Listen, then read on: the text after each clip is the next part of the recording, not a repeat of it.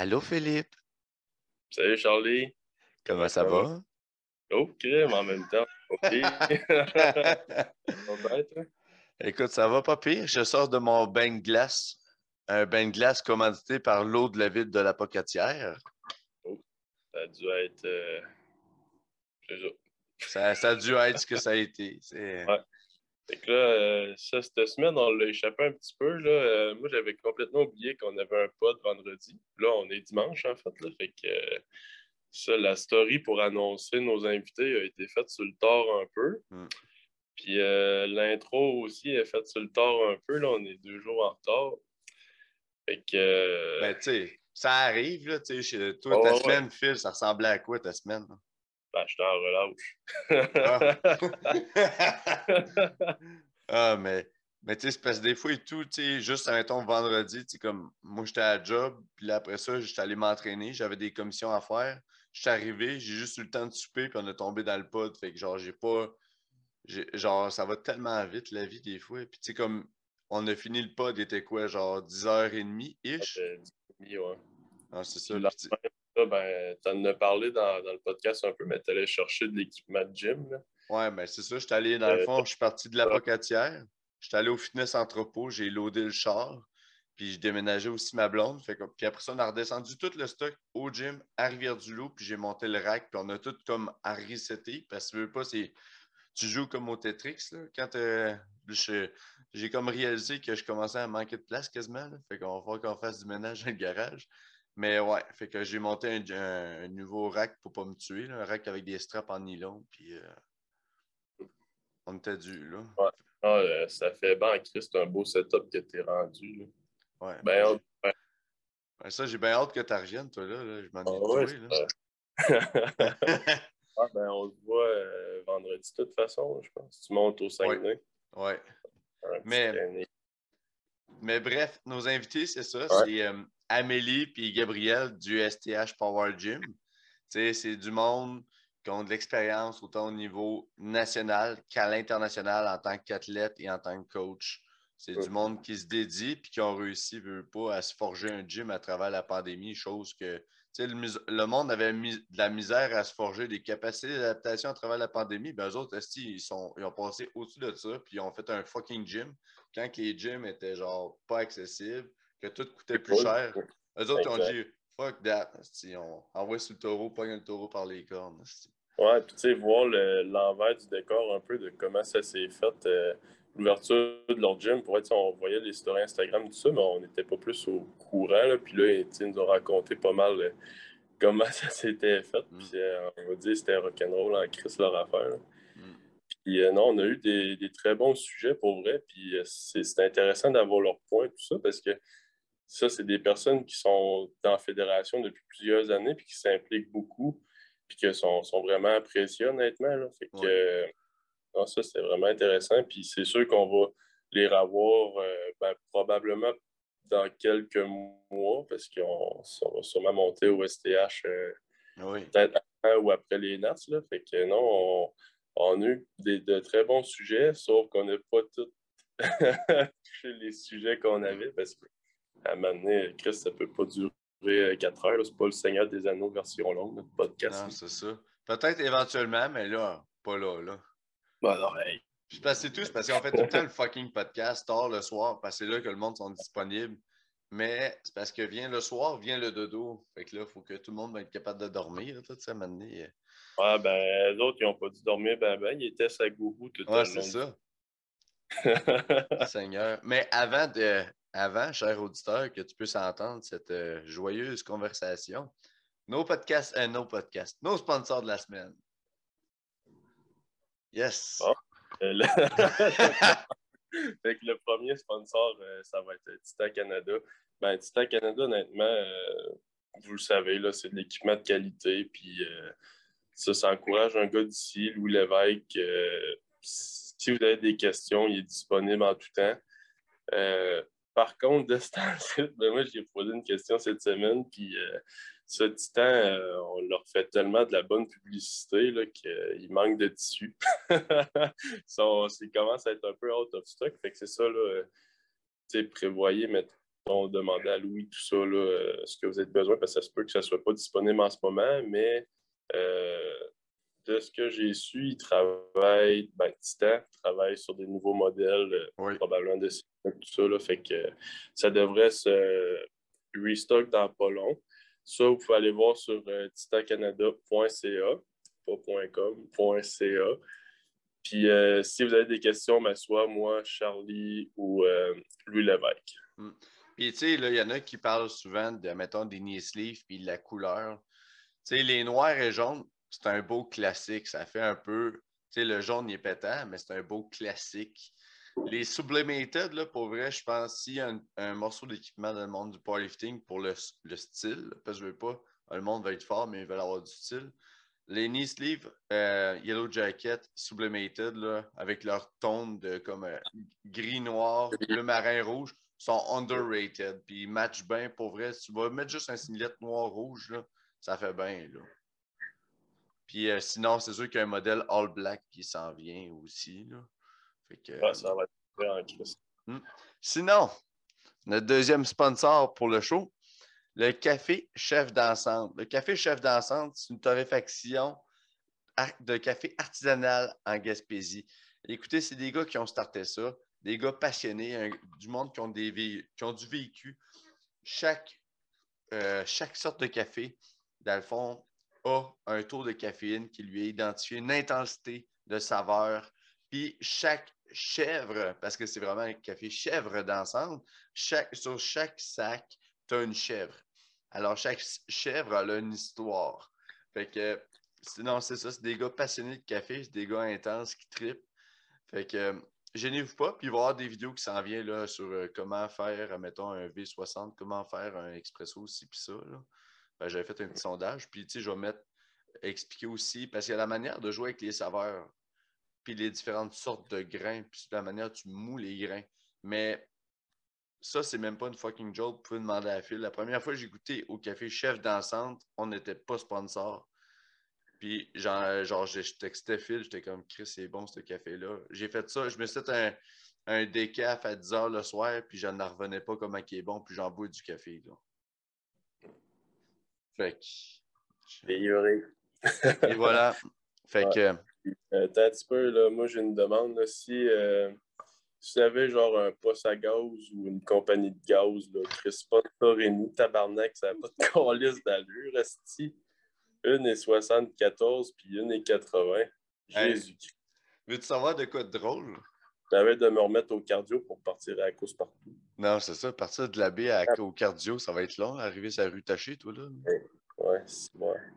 Ah, c'est ça, mais euh, joke de gaz sais, on est tous un peu pareil. On est un peu trop easygoing des fois.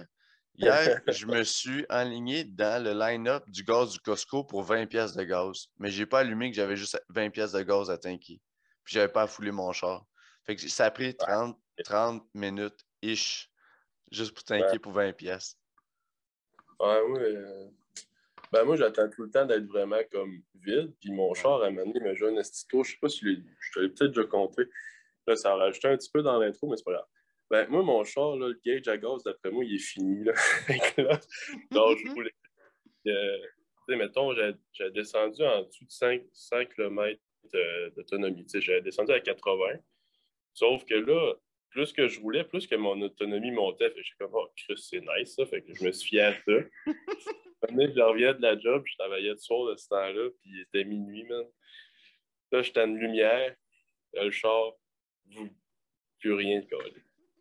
Fait que là, je me posais des questions. Je c'est quoi qui vient de lâcher là-dessus? Fait que là, j'appelle CAA. je me fais tourner, même au garage. Le lendemain, il m'appelle. Il me dit Ouais, ben là, on, t'a mis du gaz dedans, puis il est bien correct. si je me trouvais pas bright? Fait que là, à cette heure, euh, c'est ça. J'attends 25 km d'autonomie pour le tanker. Ah, mais tu sais, ça, des fois, ça nous ah arrive d'être dans la lune. Là. Comme moi, c'est ça, je pensais qu'il fallait que j'aille tanker mon char. Finalement, mon char était quasiment plein. J'étais tabarnak. Mais c'est parce que je réalisais ça quand là, t'es pogné. Là. Tu sais, que t'as trop de monde en avant, en arrière, tu peux plus genre. Ouais, ouais, tu peux plus sortir.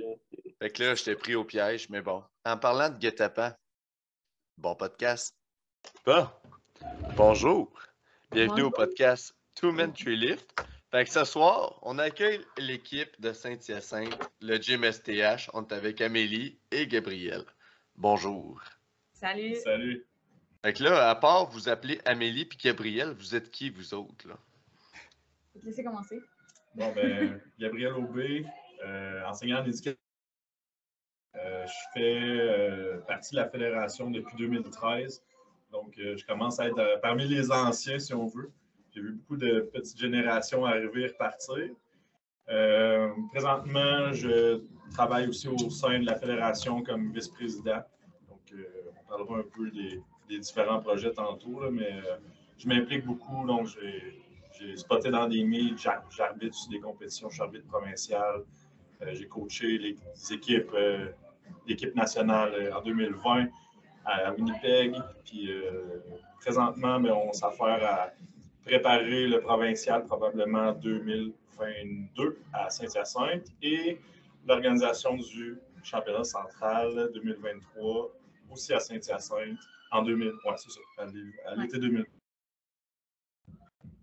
Et euh, ouais, c'est pas comment je commence ça. Euh, dans le fond, ben, pour ma part, euh, moi, je suis Amélie Piché Plante. Euh, dans le fond, je suis athlète et aussi ben, entraîneur. J'ai fondé avec Gabriel le STH Paris Gym. Euh, sinon, dans la vie de tous les jours, ben, en fait, euh, j'ai ma formation en graphiste. Je m'occupe euh, de tout ce qui est réseaux sociaux, site internet, bref, tout ce qui est genre visuel du STH.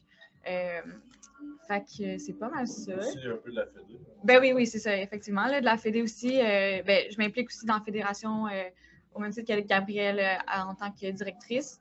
Euh, pour moi, c'est vraiment important de m'impliquer puis de redonner au sport de qu'est-ce que qu'est-ce que le sport m'apporte. Ben, j'aime ça aussi le partager avec d'autres personnes. Puis, euh, ouais. Puis sinon, avec toutes les organisations de compétition, ben, étant donné que moi, je travaille plus dans le gym, vu que Gab, lui, est plus enseignant, ben, ça me permet de mettre un peu plus la main à la porte pour l'organisation des compétitions. Puis, Ben, puis félicitations, là, parce que, pour ceux qui viennent d'arriver dans FQD puis qui n'ont pas vu le projet grossir, vous avez comme euh, rock and roll pendant le COVID, ça, c'est quand Ouais. même assez malade, là. Puis Ouais, les meets, déjà en partant, faire un meet, il y a plein d'étapes, puis il faut plein d'éléments. Puis vous avez starté tout de suite avec un meet bien organisé. Puis, tu sais, moi, euh, Saint-Hyacinthe, là, j'ai de la misère à me téléporter pour l'instant. J'essaie de pratiquer mes dons, mais je suis pas capable encore. Fait que je les écoutais, mais le fait que c'était autant disponible sur YouTube avec une belle qualité, là, chapeau, là, ben franchement. Là. merci, merci. Ouais, on, a eu un peu de pratique, mais je te dirais que tu sais, en ayant participé à beaucoup de compétitions par le passé, tu sais, pour ma part, j'ai j'ai pra- j'ai participé à 15 compétitions, ou 15 ou 16. Amélie est rendue à 9. Euh, on en a vu des mythes, on a vu des provinciales, des, des centrales, nationales, euh, mondiales. Euh, fait que, on avait déjà une bonne idée de comment organiser, mais nous, on est vraiment on travaille à deux. Là, tu sais. fait que Mhm. moi, admettons, je pense à des affaires, elle, après ça, elle me relance, ça me fait penser à quelque chose d'autre. Puis, quand on a planifié la compétition, ben, on a vraiment fait un plan genre, assez Ouais. détaillé. Puis, tu sais, à chaque fois que tu fais quelque chose, ben, tu essaies après ça de faire un petit retour pour voir qu'est-ce qu'il y aurait à améliorer pour la suivante. Donc, euh, c'est là-dessus qu'on s'est basé. Puis, la première année, on a eu la chance d'en organiser trois. Fait que, tu sais, à chaque compétition, on a rajouté quelque chose dans le but de- d'améliorer ça. Mhm. Puis euh, je pense qu'on est rendu quand même euh, assez avancé là-dessus, mais euh, Mm. c'est un gros processus d'organiser des compétitions. Ouais. Puis, tu sais, au début, on l'a vraiment fait pour. Euh, parce que ceux qui s'en souviennent, il y avait Epicentre qui était euh, dans le temps, là, qui, était, qui organisait des compétitions à Montréal et tout. Puis en 2018, je pense. c'est Ouais. ça? En 2018, il avait dit que Epicentre fermait compé. Fait que là, moi et Gab, on s'est regardé et on était comme, oh my god, là, ça va vraiment créer un gros trou dans la fédération. On peut pas laisser. On peut pas laisser ça de même, il va y avoir de quoi qui va se passer, que ça va juste être négatif. Fait qu'on s'est dit, bon, ben, on va. Nous, ça nous tente de s'embarquer là-dedans, de prendre du matériel, puis de commencer à, à offrir des compétitions pour euh, que justement la fédération puisse grossir. Fait que euh, on Ouais. Ça a commencé, euh, ça a commencé spécial, hein, parce que, tu sais, au début, quand tu veux organiser une compétition, ben, tu sais, il faut du matériel. Il faut des Mhm. barres, des plates, il faut un rack, Puis, euh, on s'entend que c'est pas de. On remarque souvent, c'est que les personnes en ce moment qui, nous contactent de temps en temps, qui veulent organiser une compétition, ils ont du vouloir, mais ils n'ont pas de matériel. Mais tu sais, il n'y a pas de secret. Du mhm. matériel, il faut que tu l'achètes, il faut que tu le finances. Fait qu'il faut que tu aies de l'argent ou que tu vraiment tu, tu, planifies sur du plus long terme. Comme nous autres, on avait planifié euh, nos achats pour que ça prenne à peu près 10 compétitions, rembourser nos achats initiaux. Si on fait le calcul, on n'a pas fait 10 compétitions. Là. ça, ça, fait partie un peu de la game d'investir comme sur du plus long terme, mais éventuellement, oui, tu te rentabilises, sauf que c'est pas, tu ne fais pas ça pour, euh, pour l'argent. Tu, fais mm-hmm. ça pour organiser des compétitions, avoir euh, une offre de, de service, si on veut. Parce que les compétitions, il n'y a plus beaucoup de personnes qui en organisent au Québec. Mm. en ce moment, nous autres, c'est sûr qu'on a un peu plus de charge de travail à, prendre que d'autres clubs puissent euh, embarquer et prendre, la balle au bon. Mm-hmm.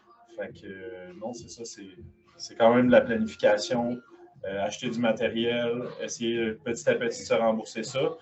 Mais ça a fait naître en même temps un peu notre désir d'ouvrir un gym. Fait en 2018, on a fait, euh, on va dire, plus que 10 000 d'achat. ça, c'est sorti de notre poche. Euh, après ça, ben, là, on s'est dit, tant qu'à avoir du matériel.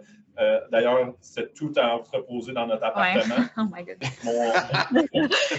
je vous jure, c'était sketch. comme, tout notre salon était rempli de plates il y avait le Kombura qui était là, puis on était dans un appartement au genre troisième étage. Là, puis...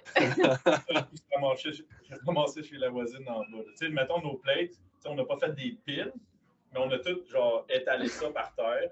Fait qu'on avait genre, tu sais, le, kit là, à 450 quelques kilos, là, il était tout genre étalé par terre. On avait des plates en livre à côté au mur. On avait le rack de montée. Les racks derrière le divan, genre, on fait. c'était n'importe quoi. c'était vraiment. Genre, c'était un peu insane, mais en même temps, c'est en attendant qu'on ait un entrepôt. Euh, c'était ça. Fait que, un coup qu'on a eu un entrepôt, on a sorti ça. Puis là, on a commencé à acheter des machines. On regardait bien gros sur euh, Marketplace, puis euh, tout ça. Fait que là, à mesure qu'on voyait des deals, on achetait, on achetait des affaires. Euh, quand on a vu un set de dumbbells, on l'a acheté. C'était vraiment comme. faut que tu trouves les bonnes, les bonnes affaires au début. Là, tu ne peux pas commencer avec du neuf. J'en vois qui essaient de s'ouvrir des gyms, mettons, puis qui regardent genre les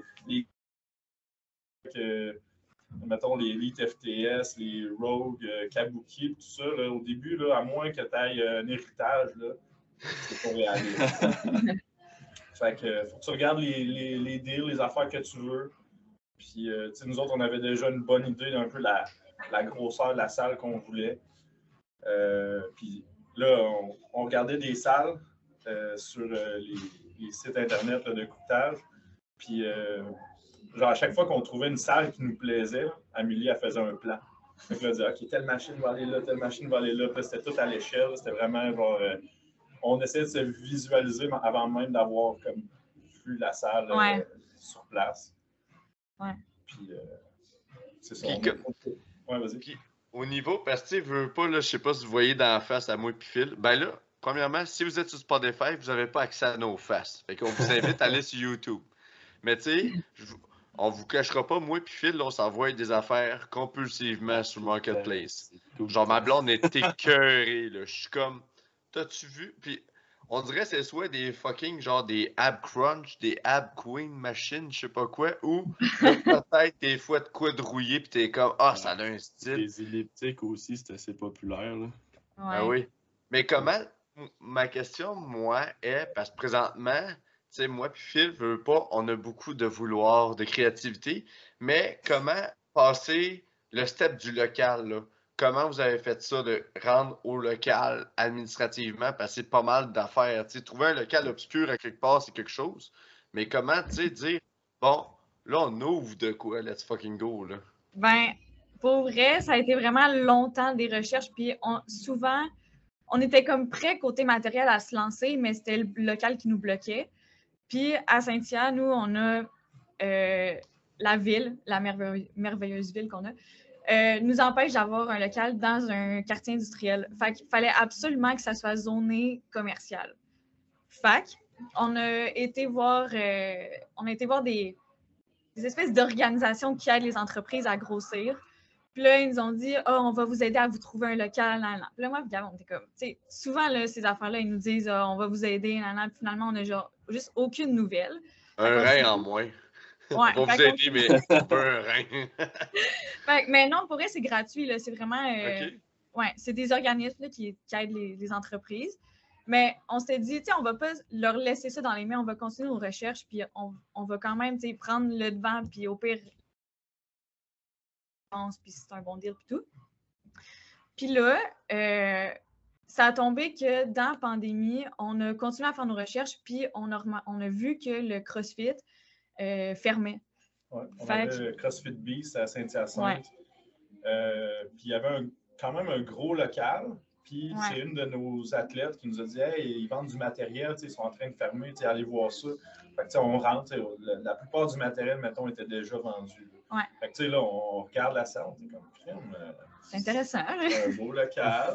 Puis là, on parle un peu avec, avec le gars, il dit Ah, c'est ça, nous on ferme, mais c'est pas à cause de la COVID. Lui, il a vraiment genre. il- Je pense qu'il a essayé d'acheter la bâtisse, il a fait une offre d'achat, le propriétaire n'a pas voulu, puis il a décidé genre juste de fermer ses portes. Puis comme deux semaines après COVID, il a vendu tout son stock. Il, il est parti un peu avec un, un parachute doré, si on veut. Là, il a fermé au bon moment. Puis euh, je pense qu'il ne regrette pas son, Ouais, son non, c'est sûr que non. les, les de gym. Mais c'est ça, on achète le matériel, puis on est comme, OK, on... c'est intéressant. Que- Mais faut dire par contre qu'à un moment donné, on avait passé devant, parce que c'est sur un boulevard, puis euh, on avait passé devant, puis j'étais comme, Hum, il me semble que ça serait nice, tu sais, ce petit local-là, là, genre, il peut-tu euh, fermer? Mais, tu sais, on dirait qu'on on le voyait un peu, qu'on voulait être dans ce type de local-là. Puis, tu sais, vraiment un local comme raw, genre carré, puis pas, de- Mm. pas de pièces, pas d'affaires à défaire. Tu sais, juste comme un local carré, puis on s'installe là-dedans, puis on fait nos affaires. Fait que, Mais on a, quand même, on a quand même continué à checker d'autres affaires. Ouais. Sauf que c'était tout le temps lui qui nous revenait en tête. Puis euh, le local était comme euh, en deux morceaux. Tu avais une, salle qui était comme euh, 3300 pieds carrés. Tu en avais une autre qui était 2000. Fait que, tu sais, nous autres, on n'était pas en position pour louer les deux. La plus grosse partie était délimitée un petit peu bizarrement. Fait que tu perdais de la place, puis ça faisait moins rectangle ou carré comme on voulait. Ouais. Puis la plus petite, la plus petite, plus petite salle, c'est celle-là qui nous intéressait. Fait que, on y a pensé, puis finalement, ben, on s'est, euh, on s'est lancé un peu dans, dans les démarches. mhm. Fait que ça fait peur un peu au début. Là, je te dirais que tu te dis, ah ouais, euh, tu sais, ça va coûter le loyer, ça va coûter le chauffage, mais il y a tellement plus de frais que ça. C'est vraiment genre, tu sais, il faut, tu sais, idéalement, nous, on ne l'avait pas, là, mais idéalement, tu sais, tu trouves un mentor ou quelqu'un qui, qui l'a fait. Tu sais, Quelqu'un qui, qui a passé par là, qui sait c'est quoi les étapes, puis qui peut te l'expliquer. Parce que si toi, tu t'attends à juste payer comme loyer, électricité, chauffage, ben, tu vas te faire rentrer dedans quand tu vas avoir genre 1000 pièces de plus par 2-3 mois à payer. tu sais. Mhm. Parce que c'est ça, il y a toutes sortes de tout ce que tu penses qui est simple, c'est compliqué. fait que, tu sais, juste, mettons, signer le bail, nous, on était comme, hey, signer le bail, ça va prendre une journée, là, genre, c'est pas long, t'arrives avec le, le courtier, tu signes, c'est fini, ça nous a pris Ah, ça nous a pris des Quoi, deux mois? Un- des semaines, des un mois, peut-être, Ah. Je te dirais, on, on est venu visiter en mai. puis on a on- signé fin août, euh, non, non, début août. On a signé, ouais, et on était début août, mais on, on avait pas mal confirmé en fin juillet. Puis on a signé en début août, puis on avait un mois après ça pour préparer la salle. Mais tu sais, ça a pris comme un deux mois là, facile. là. À Pour, partir du euh, moment où on, on a dit oui, oui, on le prend, là, mais c'était juste comme du, du niaisage un peu. Là. Parce que là, tu sais, mettons, le courtier, lui, était dans ses, dans ses résidentiels, fait que là, il priorisait les résidentiels pour le 1er juillet. Fait que là, tu sais, nous, on était là, OK, mais nous, on le veut, le local, tu sais, on veut avancer, puis là, il, là, il répondait pas, tu sais, c'est comme, faut, faut tout le temps que tu fasses un step de plus, puis tout est compliqué. Puis après ça, il y avait qui était comme pas fini d'être construit. Fait que là, les personnes qui avaient genre acheté leur, euh, Ah. leur condo, ben, il n'y avait pas de place où laisser leur stock. Fait que là, finalement, ils ont, ils ont utilisé comme le local comme, euh, comme euh, Ah ouais. repos en attendant. Fait que, mettons deux, trois semaines. Fait que c'est toutes des affaires que tu dis Ah ouais, je vais faire mon ouverture telle date. Non, ça n'arrivera pas. Il faut vraiment que tu te prennes d'avance puis que tu t'attendes à ce qu'il y ait des retards. sais. Ouais. Puis après ça, tu sais, c'est d'a- d'aller voir la ville, s'assurer que tout est légal, euh, tous les papiers, la paperasse, euh, comme le permis d'occupation, ça aussi, ça a été une autre affaire. Là. Ça, ça nous a pris, je pense. euh, on a, tu sais, honnêtement, on a ouvert sans le permis d'occupation, ce qu'on n'aurait peut-être pas dû, mais tu sais, reste qu'à un moment donné, c'est qu'il faut que ça avance, puis ça Ouais, avance c'est pas. Fait qu'on a juste fait, ben, garde, euh, tu sais, rendu là, c'est pas de notre faute. Fait que si vous nous arrivez contre nous, ben, tu sais. Fait que c'est. L'entrepreneuriat, c'est vraiment ça, C'est des risques, c'est de pousser, puis de vraiment euh, se battre pour ce que tu veux, parce qu'à un moment donné, c'est. C'est c'est- c'est des fonctionnaires, là, fait que ça avance ça. pas. Le- le- admettons le courtier qui nous disait Ah oui, il n'y a pas de problème, là, ouvrez, là, moi je vais m'arranger avec la ville. Mais là, on rappelle le courtier à chaque deux jours, euh, puis ça a avancé le dossier? Ah là, la ville, c'est des nouvelles personnes qui travaillent, il y a plusieurs personnes qui ont quitté leur poste, fait que là, ils ne connaissent pas les dossiers. C'est vraiment genre un peu free for all. là. Fait que non, Mm. c'est ça. Tu t'attends à quelque chose, puis c'est totalement différent. Fait que, tu sais, au moins, si on avait comme euh, su d'avance, c'est attendez-vous à ça, ça, ça, puis, tu sais, au pire, ça arrive pas, puis genre, ah, crime, c'était mieux que, qu'on s'attendait. Mais, tu sais, si on... on aurait peut-être euh, moins euh, au début. C'est ça la game. Ouais. Fait que, on, puis on a eu notre local, on a eu, euh, mettons, un trois semaines, parce que, tu sais, moi, j'ai recommencé à enseigner fin août. Fait qu'on a eu les clés, on a rembarqué dans le local, puis là, c'était du ben, 15, 16 heures par jour. C'était de là. 8 h le matin à 11 h le soir. Ouais. Ah, c'était. quelque chose à suivre pour vrai. Là. Tu sais, on l'a vraiment vu avancer, puis ça allait vite. Là, mais Chris, comme vous dites, là, vous étiez là euh, à la journée longue. Là, fait que, euh, Ouais. On a On comme a fait pas, mal à deux aussi. Là. On a eu du monde qui nous a aidés pour euh, placer des tapis, aller chercher justement Mm. l'histoire des tapis. Là, si tu veux le raconter, Ouais, là, euh, mais euh, c'est ça, on, on l'a quand même pas mal tout fait à deux, peinturé, tout. Puis aussi, quand on est rentré dans le local, vous l'avez sûrement vu sur l'Instagram, c'était patché comme la merde partout sur les murs. Fait qu'il a fallu qu'on refasse le plâtre, qu'on sable, qu'on remette une couche. Toutes les étapes de construction genre, que nous, on fait pas d'habitude. Ouais, c'est ça. On l'a pris sur le tas un peu. C'est ça. Je pense que ça a pris comme cinq jours avant qu'on se dise Ah, ça allait avancer. Tu sais, au début, on dirait que tu, On tu voyait fais quelque chose, mais tu fais. Il n'y a rien qui se passe. C'est vraiment un peu n'importe quoi. Et tu sais, tu vois le temps avancer. Là, tu dis OK, il nous reste, euh, mettons, 15 jours. Là, que, ça, faut que ça progresse. Puis là, ah, maintenant, crime, euh, ah, la peinture, ça fait une bonne différence. tu sais. Puis là, tu vois ça avancer. Puis euh, l'affaire aussi, pourquoi on a essayé de, de se presser pour avoir les clés, c'est que fin juillet, on a trouvé un deal de tapis. OK? Ça fait que, tu sais, des tapis là, de, de caoutchouc, là, du 4x6, là, tu sais, Ah ouais. là, c'est c'est du 100 livres par tapis. Puis ça coûte cher. c'est- Dans ce temps-là, mettons, du tapis neuf, c'était 50$. piastres, là. Maintenant, c'est peut-être plus proche de 75, 80. Là. Puis euh, j'ai trouvé un deal sur Marketplace. C'est euh, pour ceux qui connaissent le Fit for Life à Montréal, qui était euh, l'ancien gym de Montreal Powerhouse. Quand nous autres, on était dans. euh, qu'on faisait partie de Montreal Powerhouse. Ben, c'était un gym commercial, mais toutes les bars, c'était des Lego. OK? Fait que c'était un petit peu fucké. là. C'est le genre de gym commercial qui, qui coûte 10-15$ par mois. là. C'est vraiment, c'était vraiment bizarre comme feeling. Puis euh, c'est ça, le Fit for Life ferme. Fait que là, ils font une liquidation de tout le matériel. Fait que là, j'appelle le gars, je suis comme, tu avez-vous des tapis et tout? Il dit, ouais, ouais, viens-t'en. Mais là, moi, je suis comme, non, non, mais genre, je veux savoir combien t'en as, je veux savoir comment ça coûte. Parce que moi, il faut que je loue un camion, que je m'en vienne. Puis là, je veux pas, genre, arriver, puis finalement, c'est pas à mon goût, puis genre, j'ai fait ça pour rien. Fait qu'il dit, ah oui, j'en ai, là, inquiète-toi pas, euh, je vais te faire un prix, puis tout. Fait que là, euh, Félix Gagnon, qui est un, de nos athlètes euh, CH Power Gym. C'est un, on va dire un OG, là. Les nouveaux, ils savent pas c'est qui, là, mais c'est ça. Fait que là- C'est ça. Euh, je m'en vais là avec Félix. Puis, euh, il y a du tapis en ciboulot, mais les plus beaux tapis sont comme deux étages. Fait qu'il faut que tu descendes des marches avec. Ah, c'est pour- Fait que tu sais, tu me fais loader ça dans le camion. Puis, tu sais, il faut dire que c'était pas, t'arrives, puis tous les tapis sont empilés, puis t'es prends, là. C'était comme, ils sont tous dans le gym, puis tu vas les voir, tu les choisis, puis t'es prends, puis tu les amènes dans le camion. C'est du tapis euh, comme- usé, là, on va se le dire. C'est pas, pas les tapis avec lesquels euh, qu'on voulait faire nos plateformes, mettons. C'est plus, euh, on voulait faire le sol. Puis, tu sais, on a calculé que selon no- nos pieds carrés, ça nous en prenait environ 85-90.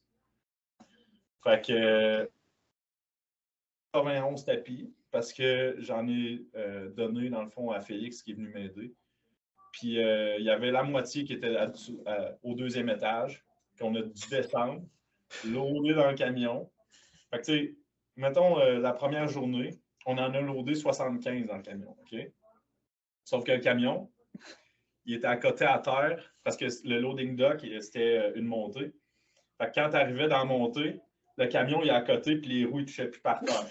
là, il a fallu qu'on déload le camion jusqu'à temps que les, les cieux comme, euh, relèvent du sol. Fait qu'on a ôté genre une quinzaine de tapis.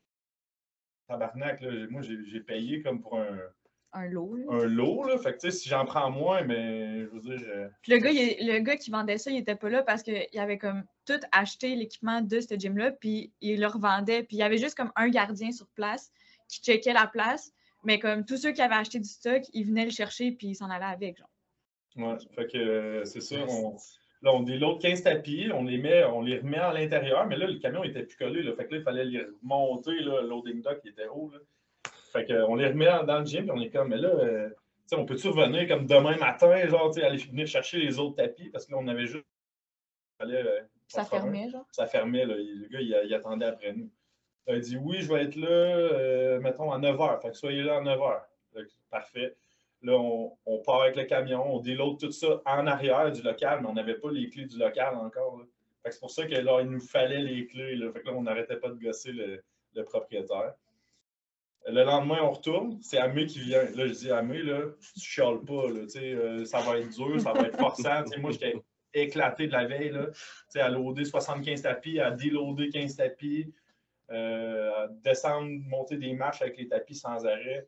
Genre, j'étais claqué. Puis elle était comme oh, Ouais, ouais, je, chialerai pas. Il y a un 5 à loader. c'est quand même fou. Là. Pour j'avais sous-estimé comme c'était quoi. Puis quand je me suis rendue là-bas, puis je l'ai fait, j'étais genre, oh my god, dans quoi je me suis embarquée. Mais pour vrai, ça, ça a vraiment valu la peine parce que au départ, on voulait, avec le budget qu'on avait, on avait juste calculé qu'on voulait faire la moitié de notre gym avec des tapis, puis l'autre moitié juste comme rien. Mais finalement, ouais, j'ai été le ciment, puis ça a été ça temporairement.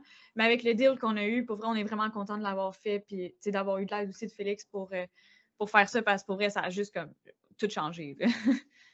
Ouais. Ça fait que ça finit par nous coûter comme euh, l'équivalent de 10-15$ le tapis. Ouais, Chris, ça valu la peine de, se donner de la misère finalement pour, pour ce deal-là. exact. Fait sont pas tous beaux, mais après ça, tu les choisis stratégiquement, tu Il y en a qui mm. sont en dessous des plateformes, fait qu'on n'a pas besoin de les voir. Fait.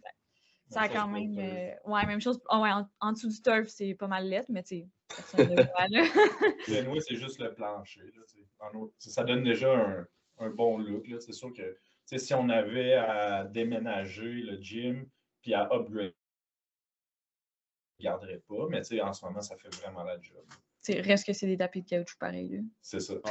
Ben, c'est comme ceux que j'ai dans mon garage, c'est des vieux tapis de vache lavés. Là. Ouais. fait que j'ai mis un tapis, j'ai mis un revêtement, mais c'est sûr que éventuellement, il va falloir que je bâtisse des plateformes plus solides. Là sais, présentement, je voulais juste de quoi pour pas que ça soit des plates directs sur le béton, puis mettre un petit tapis parce que on est sur une plateforme, puis il y a des tapis. Mm-hmm. Pour moi, il y avait des vaches au Fit for Life parce qu'il y en a une oh, sont sales. Ah. ouais. Mais, euh, tu sais, ça, ben, ça a vraiment été une grosse affaire, votre, euh, starter votre gym, mais en ce moment, ça a l'air de quand même crissement banalé, puis votre, le résultat, c'est vraiment un très beau gym. Pour moi, j'ai hâte d'y aller. C'est sûr que je l'ai dit euh, quand ça a ouvert que j'allais faire un tour, mais là, Chris, ça a, tout le temps, ça a été fermé pendant quoi, quasiment deux ans? Euh, j'ai pas pu, mais c'est sûr qu'à un moment donné, je vais, je vais essayer de venir. Puis, euh, tu sais, vous, vous upgradez tout le temps un petit peu. Là, souvent, vous mettez des, des, photos sur Instagram, genre nouvel équipement pour le gym, tout ça. Là, fait que je sais pas si vous avez d'autres projets qui s'en viennent de ce côté-là d'équipement ou. Euh, ouais. Ouais. Ben... ben peux-tu parler un peu de, la, de ce qu'on a fait? Oui, ouais, ben on peut parler un peu. Dans le fond, euh, c'est sûr que tu sais, quand on a ouvert, on a ouvert avec le budget qu'on avait. Puis, tu sais, à un mm. moment donné, il faut juste que tu te lances. Puis, c'est un peu aussi la raison pourquoi on l'a fait. Il y a sûrement du monde qui se pose la question pourquoi on a fait ça en pandémie. C'était vraiment une idée complètement folle.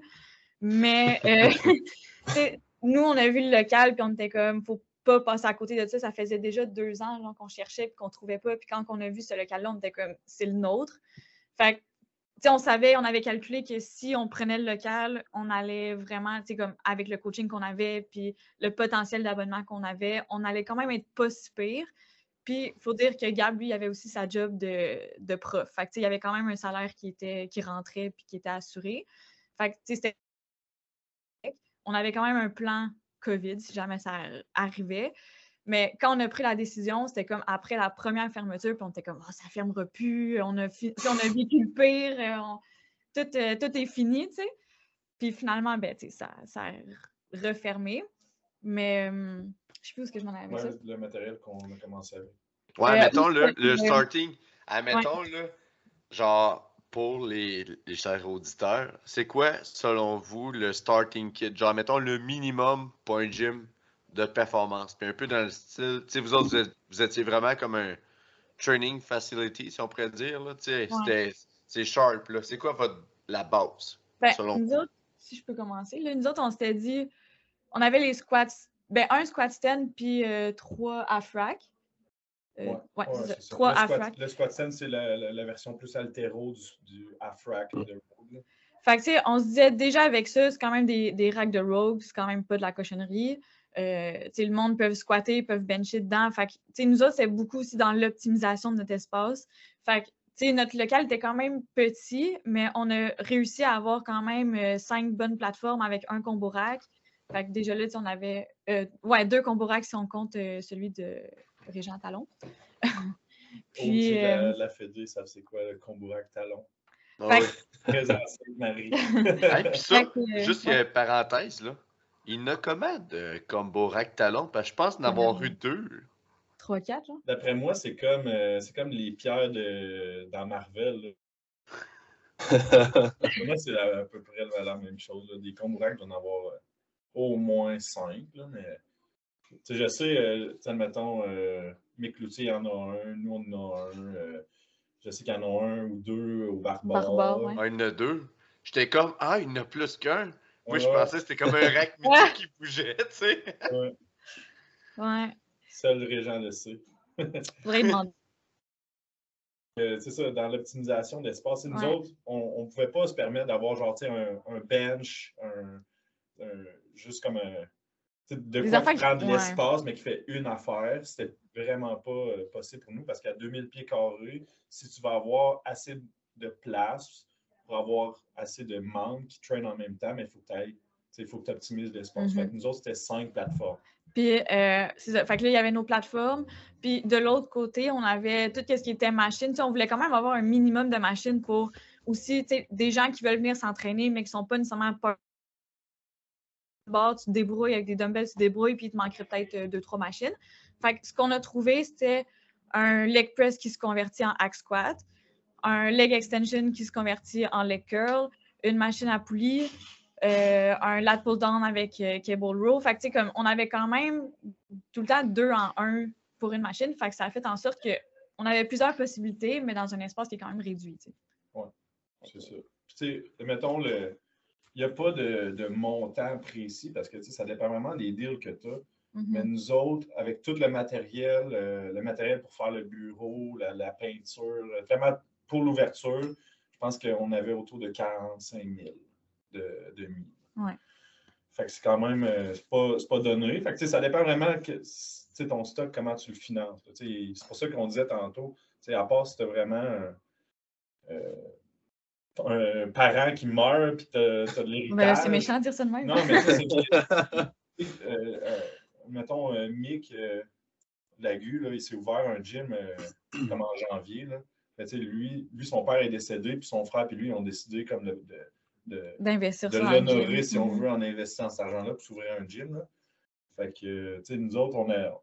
Je veux dire, c'était pas ça notre, notre base, c'est vraiment l'organisation de compétition, puis essayer comme d'avancer avec ça. Une communauté aussi, tu sais, c'est ça. Euh, parce que ce que vous dites, ça vient nous rejoindre un peu, moi et Phil, parce qu'au bas Salaran, là, il y a un gap. Là. À Rivière-du-Loup, si tu veux bencher, en powerlifting? bonne chance. Texte-moi. Texte-moi. Ouais. C'était aussi ça le but parce qu'on avait aussi le. comme le club de coaching, ben, on avait comme une couple d'amis qu'on se tenait ensemble puis qu'on faisait tout du powerlifting, mais on n'avait comme pas d'endroit. Il y avait genre un gym qui est pas tant bon. nous, on s'entraînait au club d'Altero, mais Altero, c'est vraiment encore plus rock nous autres. Là, ils ont juste un floor avec des bobs, des poids, puis Fait que, il nous manquait quand même de quoi. Puis, c'était le fun de s'entraîner avec eux parce que, ils sont super bons, ils sont super fins, tout. Mais au final, quand que nous, powerlifters, on s'entraînait, ben, eux, ils savaient pas nécessairement qu'est-ce que nous, on faisait, puis vice-versa. Fait que c'était comme... Il y avait un respect mutuel, mais euh, la compréhension de nous, de l'altéro, puis eux, du powerlifting, était comme euh, limitée à de l'admiration ou genre de l'étonnement. Ouais. Fait que, nous, on, on, avait quand même un, certain partenariat avec eux autres. Eux autres, ils nous louaient leur salle quand on voulait organiser des compétitions la première année. Puis, euh, nous, on les payait pour ça. Puis, ça donnait de la vie. Mais. Euh, puis, euh, ce club-là, il est vraiment reconnu en, en altéro. à Saint-Hyacinthe, c'est comme le meilleur club, genre, quasiment au Québec. Là. Fait que, au Canada. Au Canada même. Là. Puis, il y a eu deux Olympiennes qui sont allées au, ben, justement, à Tokyo. Fait que. Puis en même temps, quand nous, on organisait les compétitions, ben, le loyer qu'on payait pour la, louer la salle et tout, ben, on leur donnait à, ces athlètes-là, puis à financer leur voyage, puis leur compétition. Fait que, nous, on comprend c'est quoi, payer des compés, puis euh, aller dans les championnats internationaux, puis tout. Fait que, ça nous faisait juste vraiment plaisir de pouvoir aider aussi ce, sport-là. tout le monde était content. Puis, nous autres, euh, quand on leur disait d'avance, ça faisait leur affaire parce qu'après ça, eux autres, ils s'organisaient avec un autre club puis ils allaient faire comme un, genre un entraînement avec l'autre club. Le club allait à l'autre club pour s'entraîner ensemble. Ça faisait genre un, espèce de camp d'entraînement. Ouais, c'est eux autres, euh, c'est ça qui était nice pour ça. Fait que nous, on avait la salle, puis eux autres, ils avaient leur petit moment avec un autre club. Ouais. Puis euh, après ça, on a, ça, on a réinvesti 30 euh, 000, non plus que ça, parce qu'on a racheté un autre convoi. Environ 35 000 en septembre. Fait que euh, ça, ça a été quand même une grosse affaire parce qu'on a fait une demande de prêt avec la BDC, euh, qui est comme euh, ben un, organisme pour les, entreprises au mmh, Canada. Ben, en fait, tu le dis un peu mal, mais c'est.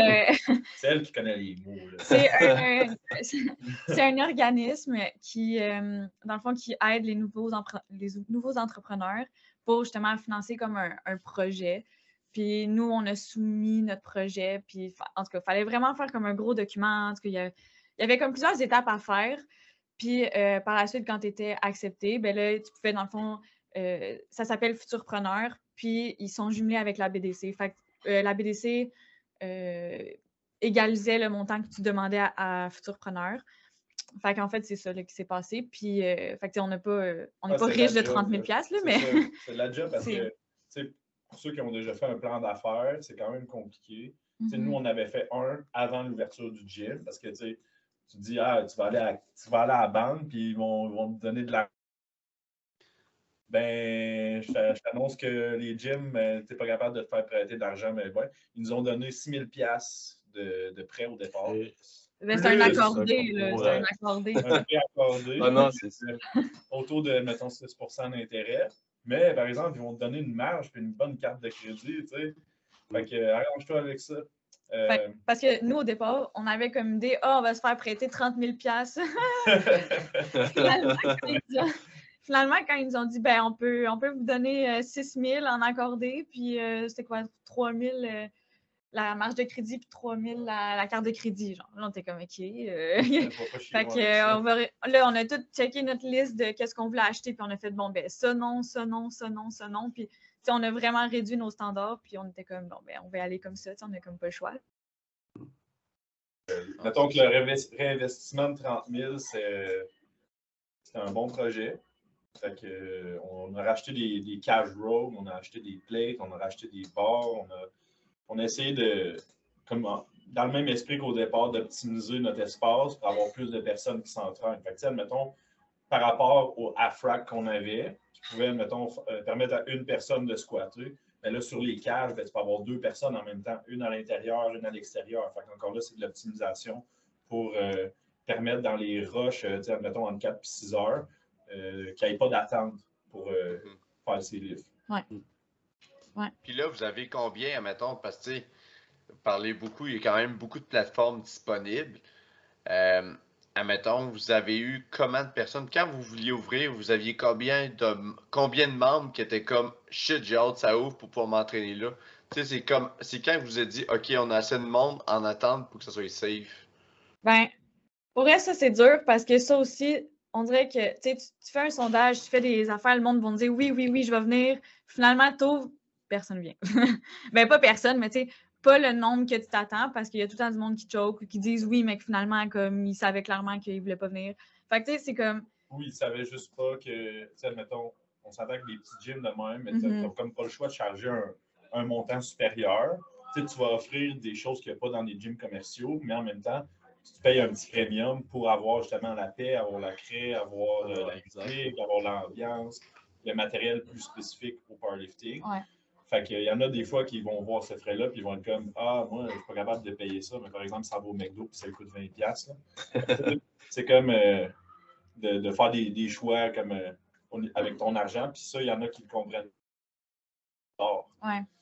Fait que quand on a ouvert, en fait, en septembre 2020, on avait, je te dirais. Ben, je te dirais quand on a ouvert, on avait 15 clients. fait que ça a comme commencé de même. Puis au départ, mettons, si je me fie au sondage, on avait peut-être eu 20, 20, 25 personnes, mettons, qui avaient dit oui. Fait que tu as quand même une bonne marge. Fait que, il ne faut pas que tu te fies tout le temps à ce que le monde te dise parce que, une parole, c'est juste une parole. Mm-hmm. Tant que la personne n'a pas signé, n'a pas confirmé qu'est-ce qu'il dit, tu, tu, tu, prends pas en. Tu prends pas Ouais, c'est ça. Fait que ça aussi, c'est une autre, une autre affaire là, à, penser. c'est d'apprendre aussi à vendre ton produit puis euh, à mettre en valeur. Ça, c'est quand même euh, un apprentissage. Tu, tu dis, ah ouais, j'offre un gym, le monde va venir. Oui, mais ça, ça, peut prendre du temps, ça peut être euh, de la job, ça, tu ne comptes pas les heures. On s'entend que en ce moment, admettons, ça, ça va faire euh, un an et demi qu'on est ouvert. Euh, et là-dessus, on est ouvert à peu près sept mois. Fait que, tu sais, mettons, dans, dans, cette période de temps-là, on, a eu des périodes plus difficiles. Mm-hmm. Ça n'a pas toujours été facile. Puis, nous autres, on était un peu sauvés par euh, notre coaching, si on veut. Fait que, pendant les fermetures, on avait nos athlètes la plupart continuaient de s'entraîner. Si on avait ce revenu-là. Sinon, on avait euh, une clause euh, COVID, si on veut, que pendant la fermeture, nos loyers, on pouvait les reporter. Ça ne voulait pas dire qu'on ne les payait pas. Ça voulait juste dire qu'on allait commencer à les repayer euh, plus tard. Plus tard, au moment où on allait réouvrir. Puis euh, quand on a réouvert après, le 31 mai, je pense, 31 mai l'année passée, ben, on s'est mis à payer deux loyers par mois. C'était comme de rattraper le retard. Puis euh, finalement, on a rattrapé le retard, puis on a refermé deux mois après. Fait que ça, c'est comme.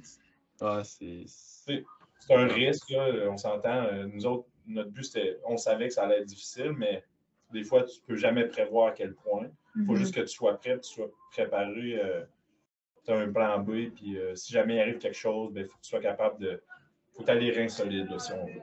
Puis en deux, ben, en un an et demi, on ne s'est pas encore donné de salaire. Fait que, mettons, tout l'argent du coaching reste dans l'entreprise, tout l'argent du gym reste dans l'entreprise. Là, ça sert à soit acheter de l'équipement, euh, aussi niaiseux que ça, mais admettons, l'autre fois, on a remplacé nos bands parce que nos bands, ils commençaient à être fatigués. ça, c'est une coupe de 100$, là, ça monte vite. Là. Non, c'est ça. Euh, sinon, c'est du remboursement de, de, de dette. Ouais, de dette. Mais tu sais, en même temps, ça, c'est tout à, vous, à votre honneur dans le sens que vous offrez la chance aux athlètes qui vont à votre gym d'avoir accès à de l'équipement de qualité, pas mm. s'entraîner dans un gym commercial où ce que tu mettons, euh, plein de monde vont te pousser dans le cul parce que ça fait une heure que tu es dans la cage à squat ou euh, sur le bench ou euh, sur la plateforme, tu sais. Fait que juste pour n'importe qui, je pense, qui, qui pourrait avoir la chance de s'entraîner dans un gym comme le vôtre, ben, je veux dire, ben, le vôtre à Montréal, alors, Belle-Rive-Nord, euh, au Saguenay, Montfort, à Québec, euh, le Barbare. c'est tous des petits gyms qui sont un petit peu plus spécialisés, si on veut, qui ont de l'équipement plus spécialisé. Oui, des fois, ça peut être plus cher, mais le prix, le prix de plus que tu payes, honnêtement, ça vaut tellement la peine. Tu sais, tu as accès au matériel que tu as en compétition. Tu as accès à des barres qui ne te glissent pas dans les mains. C'est sûr qu'ils vont te décrisser les mains à cause qu'ils ont trop de grippe, mais en même temps, tu ne l'échapperas pas rendu à 4 plates parce qu'il n'y a pas de grippe dessus. Mhm. Fait que juste ça, ça vaut vraiment la peine. Puis si vous hésitez entre aller dans un gym commercial ou un gym plus spécialisé, honnêtement, euh, n'hésitez pas. Coupez dans votre McDo une fois semaine, comme Kaby dit, puis euh, mm. mettez cet argent-là dans le gym. pour vrai. Moi, je vois pas ça comme une dépense tout, parce que quand tu veux atteindre des, hauts niveaux de performance, je pense que tu n'as pas le temps, tu pas, pas le choix, excuse, d'aller dans cette direction-là. Mm-hmm. Exact. ça, c'est mon message aux athlètes. oui, ben, c'est super bon. Puis on est, on est vraiment dans le le même moule que ça. nous autres, quand on, a ouvert, on s'est dit qu'est-ce qu'on n'aime pas des gyms commerciaux? Qu'est-ce qu'on aimerait avoir? C'est avec ça qu'on a commencé à bâtir notre idée. Puis euh, l'autre fois, euh, la semaine passée, j'ai signé quelqu'un pour le gym, puis il m'a dit quelque chose qui m'a resté dans la tête. C'est Ah, finalement, ça coûte à peu près comme le forfait d'un téléphone cellulaire. J'ai comme, mais oui, c'est ça, tu sais, ton téléphone cellulaire, là, il y en a là, qui montent des, des, forfaits autour de 100$ parce qu'ils ont un nouveau iPhone, puis là, ils payent genre 30$. si tu as un téléphone de même, tu ne peux pas chialer que ton gym il te coûte 60$. On non, exact. J'ai encore un iPhone 7, c'est juste de, de, choisir où est-ce que tu mets ton argent. Puis, mm. si, euh, si ça te fait peur de payer autant, mais réévalue c'est quoi tes dépenses, puis tu vas voir qu'il y, y, a du gras dans lequel que tu peux ah tout est vraiment une question de. de... Non, j'ai perdu le mot. Pas de priorité. Oui, c'est ça, de priorité. ouais, puis tu sais, juste, tu sais, soit investir genre dans un gym, puis s'il n'y en a pas un, tu sais, comme moi, là, j'avais la chienne d'acheter du stock, puis tu sais, veux pas, j'ai fait ça sur un coup de tête. La plupart de mes investissements, là, ça s'est fait un matin en juin, là, il était pas 7 heures, il était 6 heures. Je me suis réveillé, j'ai fait un prêt, j'ai acheté du stock. mais, tu sais, après ça, t'es tellement. Puis c'est pas du stock qui perd tant de valeur que ça. Fait que si, admettons, t'es un gars impulsif, puis c'est un trip, ça, ça revend bien. Mais si t'es là pour le long run, genre, puis qu'il n'y a pas d'équipement de qualité autour de toi, great way. Puis ça, tu sais, vous l'avez fait, je suis sûr que, genre, tous les moments que genre ça a été un stress relief d'avoir ton gear. Mm-hmm. Puis moi aussi, tu sais, comme là, demain, là, j'étais un peu fébrile, je viens de m'acheter un gros power rack, parce que je suis le bord de me tuer avec un combo rack avec mes squats. Là. Fait que j'ai juste hâte de le monter, là, juste pour vous dire, demain, je monte au fitness entrepôt. Je pogne mon power rack, je le descends à fucking Rivière-du-Loup, je le monte. Je vais la regarder, je être content 15 minutes, puis je vais descendre à la POC, puis je vais me coucher. Parce que ça n'a pas de prix. Puis après ça, c'est t'es chez toi, t'es maître chez toi. Tu sais, comme moi, la seule affaire qui me manque présentement à mon confort, c'est de l'eau courante puis des toilettes. Là. C'est que ça me dérange. Là. Ouais. Puis, tu sais, notre, vision aussi derrière notre gym, c'est vraiment d'être là puis de, d'offrir un bon produit puis de l'investir aussi. Fait que, tu sais, la personne qui rentre aujourd'hui, ben le gym sera pas pareil dans un an, dans deux ans. Tu sais, on va vraiment tout le temps être là pour euh, optimiser puis rajouter des affaires pour que justement on puisse offrir le meilleur endroit. C'est ça. Quand on a ouvert, on avait la version 1.0. Après un an, quand on aurait investi 30 000, 35 000 avec le combo rack de plus, parce qu'on aurait acheté un deuxième ER rack pour essayer d'avoir deux combo rack égaux. Parce que ça, c'était une autre affaire. Tu sais, des fois, quand tu as le choix entre le combo rack ER euh, de compétition ou le talon, ben, tu as comme euh, des fois une file d'attente quasiment pour avoir le bon rack. Là on s'entend que les powerlifters, des fois, on est princesse un peu là, quand on a le choix. on est comme trop gâtés, fait que on prend pour acquis. Mais euh, c'est ça, là, on a la...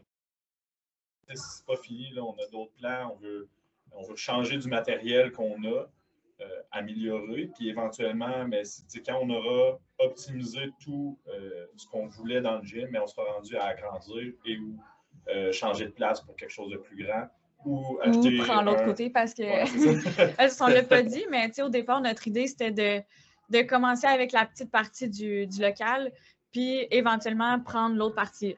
Mais là, euh, ce qui s'est passé, c'est qu'en décembre, alors qu'on venait juste de fermer là, après qu'on a. Dans le fond, on a ouvert en 2020. Puis là, rendu en décembre, on se fait appeler, ouais, il y a quelqu'un qui veut louer l'autre côté. Là, on est comme. Puis on avait mis un droit de refus. Fait dans le fond, ils devaient nous appeler en premier pour savoir si nous, on voulait l'autre côté. Fait que là, il nous appelle à- quasiment à Noël. là. On est comme, ben là, on est fermé depuis euh, deux mois, puis on sait pas trop quand est-ce qu'on va réouvrir. Fait que honnêtement, on le prend pas, tu sais. on- Genre, On va lui laisser, puis advienne que pourra. Fait que, nous, on se dit, bon, ben, c'est le- fun de. C'était plate parce qu'on voyait comme notre rêve d'agrandir comme un peu euh, s'écrouler devant nos yeux. Parce que nous autres, on se disait, on va revenir un an, puis après ça, on va agrandir. Tu comme on disait, il n'y a rien qui arrive comme, Ouais. comme tu penses. Fait que, on va ouvrir un an. Après deux mois, on était fermé. Puis après quatre mois, on se faisait dire que l'autre local se faisait prendre. Puis euh, que nous, on n'était pas en position de dire oui, oui, on va le prendre, puis on va payer comme. euh, 3000 tu sais, piastres de 3000 plus? piastres de plus comme pour notre loyer. Là, tu sais, ça faisait pas de sens. Fait que ça nous a comme déchiré le cœur de dire non, qu'on le prenait pas dans le fond. Fait que, puis là, on s'est dit, tu on, pour vrai, on était vraiment triste. On était comme, bon, mais qu'est-ce qu'on fait? Genre, là, on se posait plein de questions, tu sais.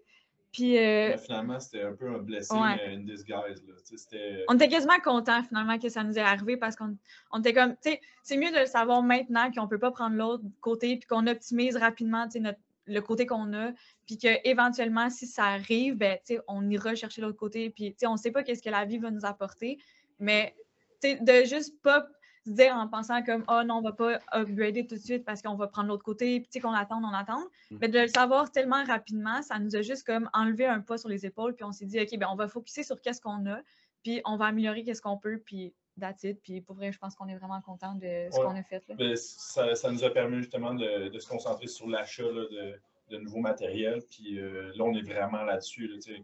on, on prévoit d'autres achats. Euh, c'est sûr que vu qu'on organise des compétitions puis qu'on prévoit organiser le provincial, ben, nos prochains achats vont être beaucoup basés là-dessus. Fait que, on prévoit doubler les- le nombre de kits de, euh, de paix calibrés qu'on a au gym. Fait que, on a déjà cinq kits calibrés. Puis on prévoit- ouais, c'est ça. il y a, il y a- tu sais, pas de chicane, il y a un kit par plateforme. là. Mais, euh, comme tantôt, je vous disais, les cages à squat, tu peux être deux personnes dedans, mais en ce moment, il y a un kit par cage. Fait que, on veut doubler les kits.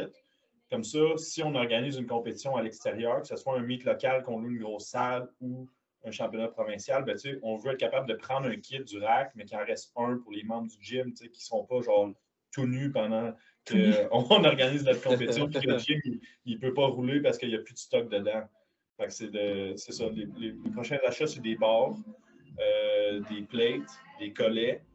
Euh, ben, parce que nous autres, c'est ça, aussi dans notre gym, une chose qui nous gossait dans les gyms commerciaux, c'est que quand tu cherches les maudits collets là, pour aller avec ta barre, là, ben, ils sont tout le temps genre perdus en quelque part. Il y en a deux, trois paires, puis là, tu te ramasses à lifter, pas de collet, mais tu sais, au squat, là, ta barre applique, surtout dans les gyms commerciaux puis tes plates commencent à slider. là. fait que ça devient dangereux un peu.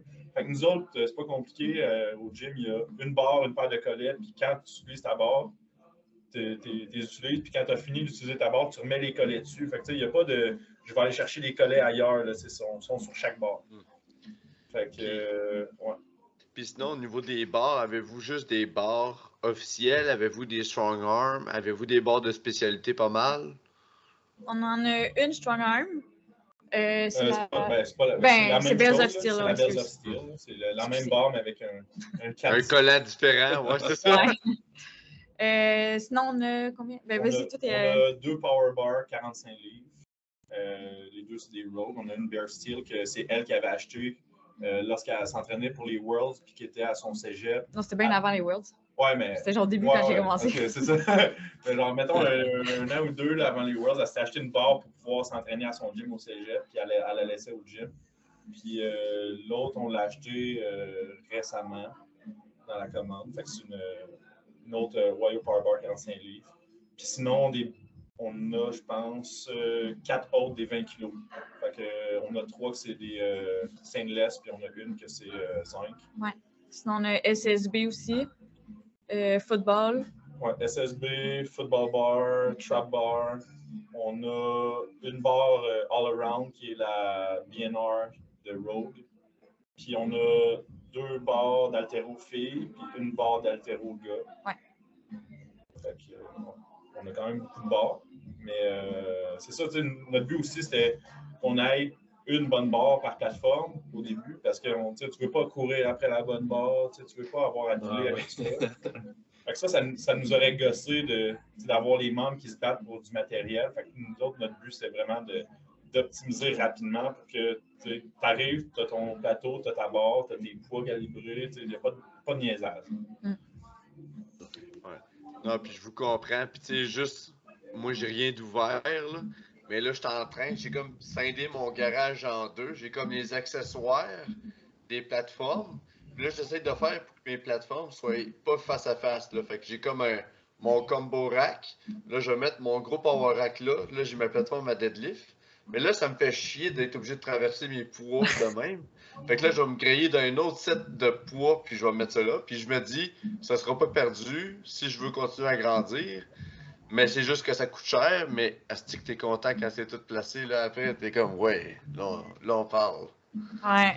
Ouais, puis je me rappelle, euh, une des premières fois qu'on est, on est parti du gym, tu sais, au premier mois qu'on a ouvert, là, tu sais, on se dit, euh, ah, les, les heures d'ouverture pour l'administration, ça, fait, ça finit à 8 heures. Ben, tu sais, c'était ça au début. là, C'était, mettons, on est ouvert midi à 8 pour le- l'admin. Puis elle était là comme, euh, mettons, à 10 heures le matin ou, ou moins pour faire, mettons, euh, des tâches du gym avant que ça ouvre.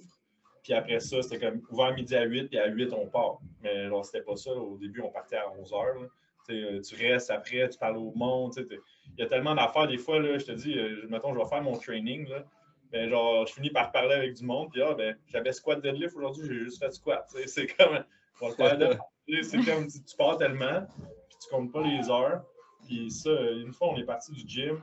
Puis la façon que c'est fait, c'est que c'est une route comme, euh, mettons, c'est une route 90 km/h devant, mais c'est séparé par un gros terre-plein. Fait que, tu sais, pour partir puis retourner chez nous, il faut qu'on on fasse comme un U-turn plus loin. Fait que, tu sais, on part, on roule, puis on fait un U-turn, puis on repasse devant le gym. Puis euh, on avait passé devant le gym, puis on se regardait, genre, puis on avait genre les larmes aux yeux, on était comme, c'est ouvert, là, tu sais, on est rendu là, mais c'est Ah vraiment un moment, là, c'est comme notre bébé, il est à côté, là, on passe à côté. Ouais. C'est spécial, ouais.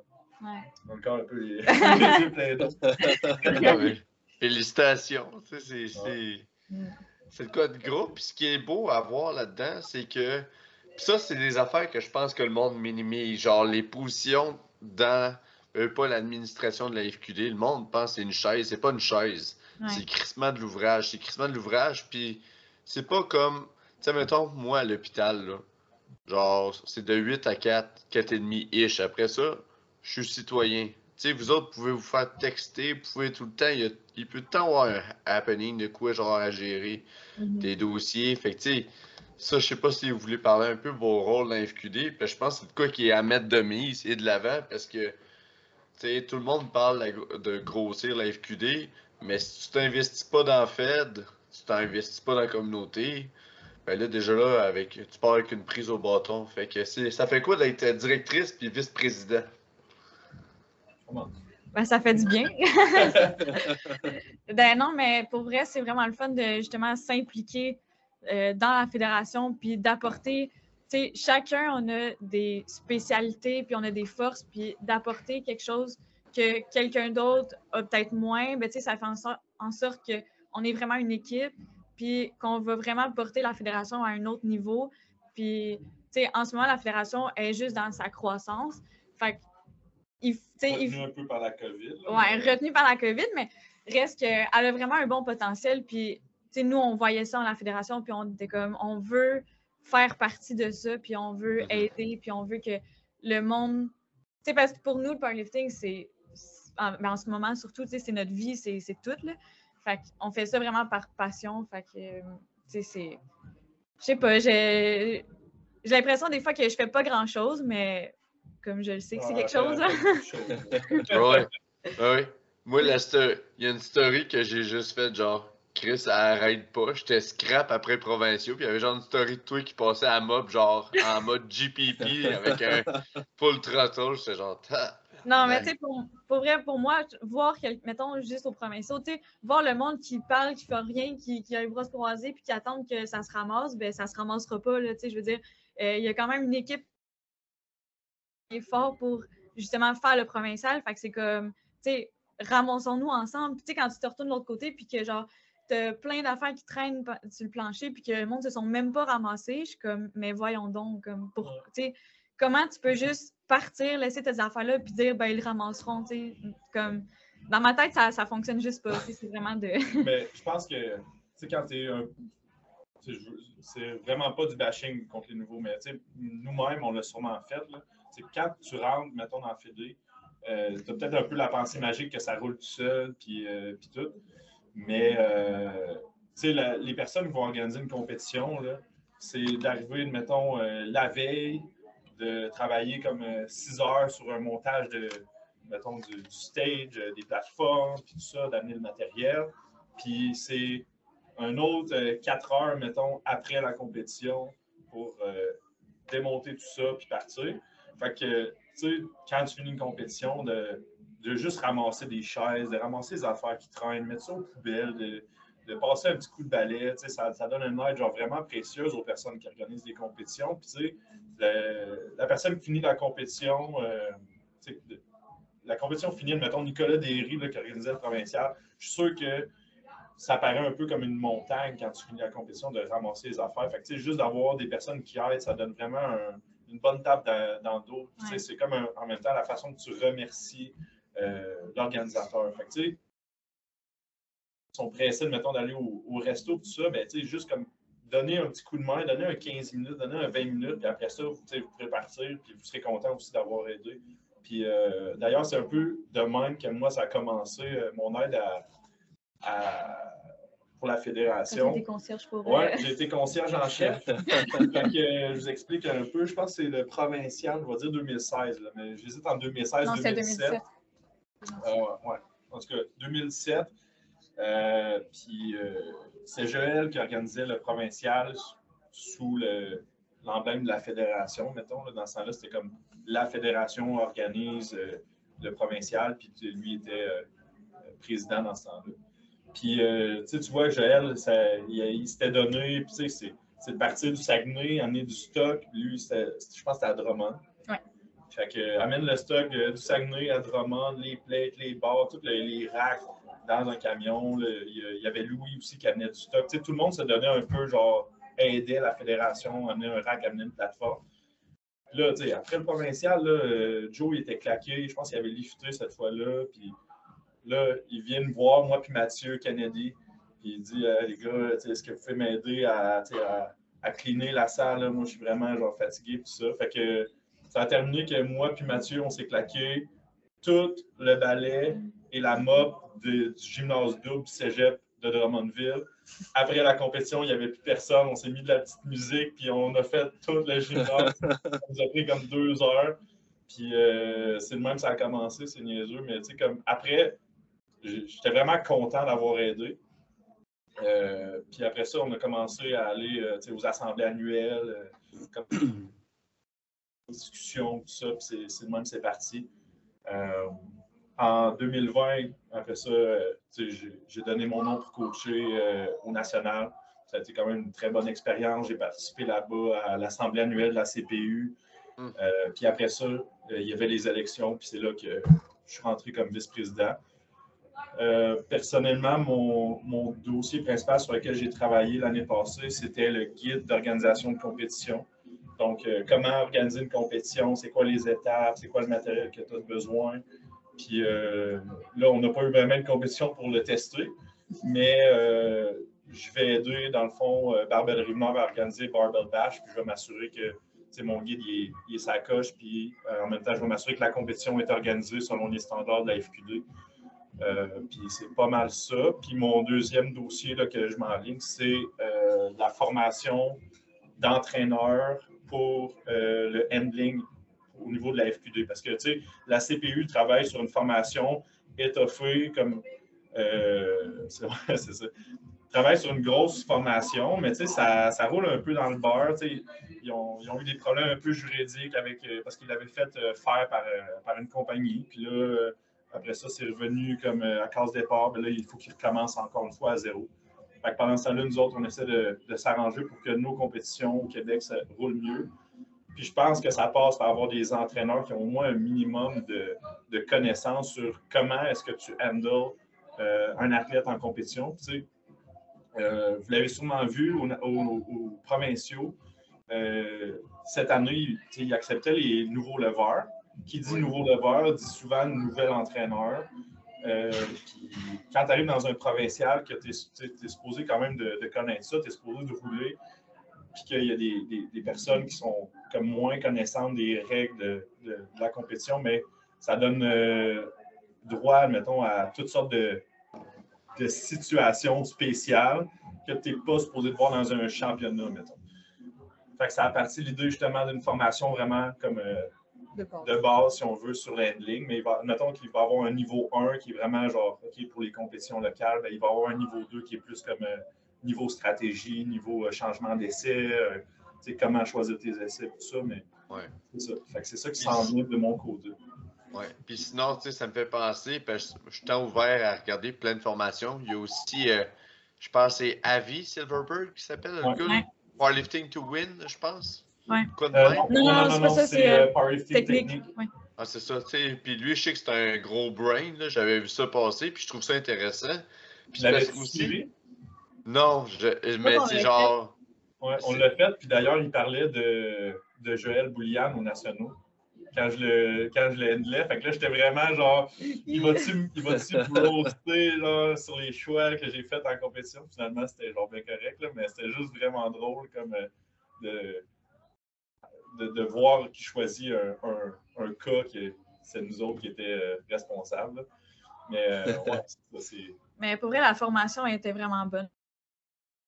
Tu sais, c'était le début, ça commence, il explique vraiment la base, mais c'est toujours bon d'avoir un refresh, même si, euh, comme Gab, ça faisait une couple d'années qui, qui handlait du monde, tout, mais juste avoir le refresh, ça, ça aide tellement. Ouais.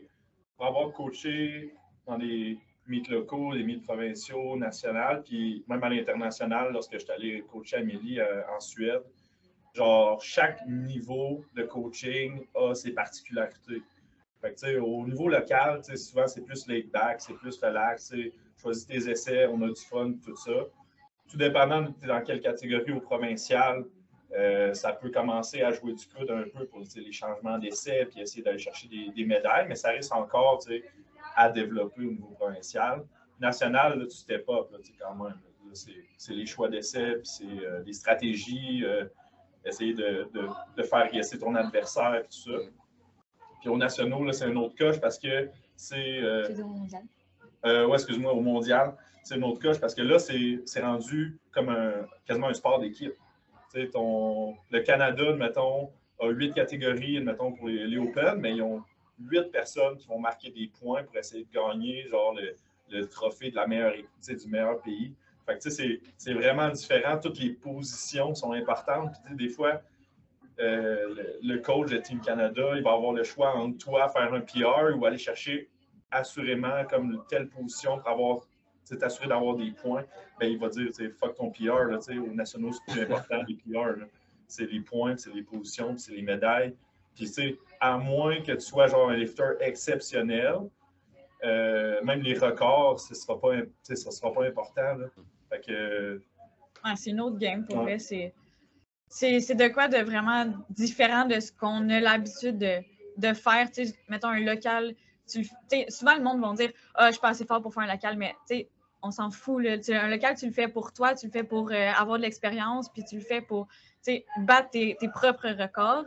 Après ça, tu vas au provincial, là, il y a un peu plus de, de challenge. National, tu veux te battre pour la position. Puis mondial, c'est comme rendu là, tu es plus important, puis c'est juste le pays. Fait que c'est vraiment de comme, avoir une certaine mentalité et un certain mindset à chacune des compétitions parce que c'est pas tout le même.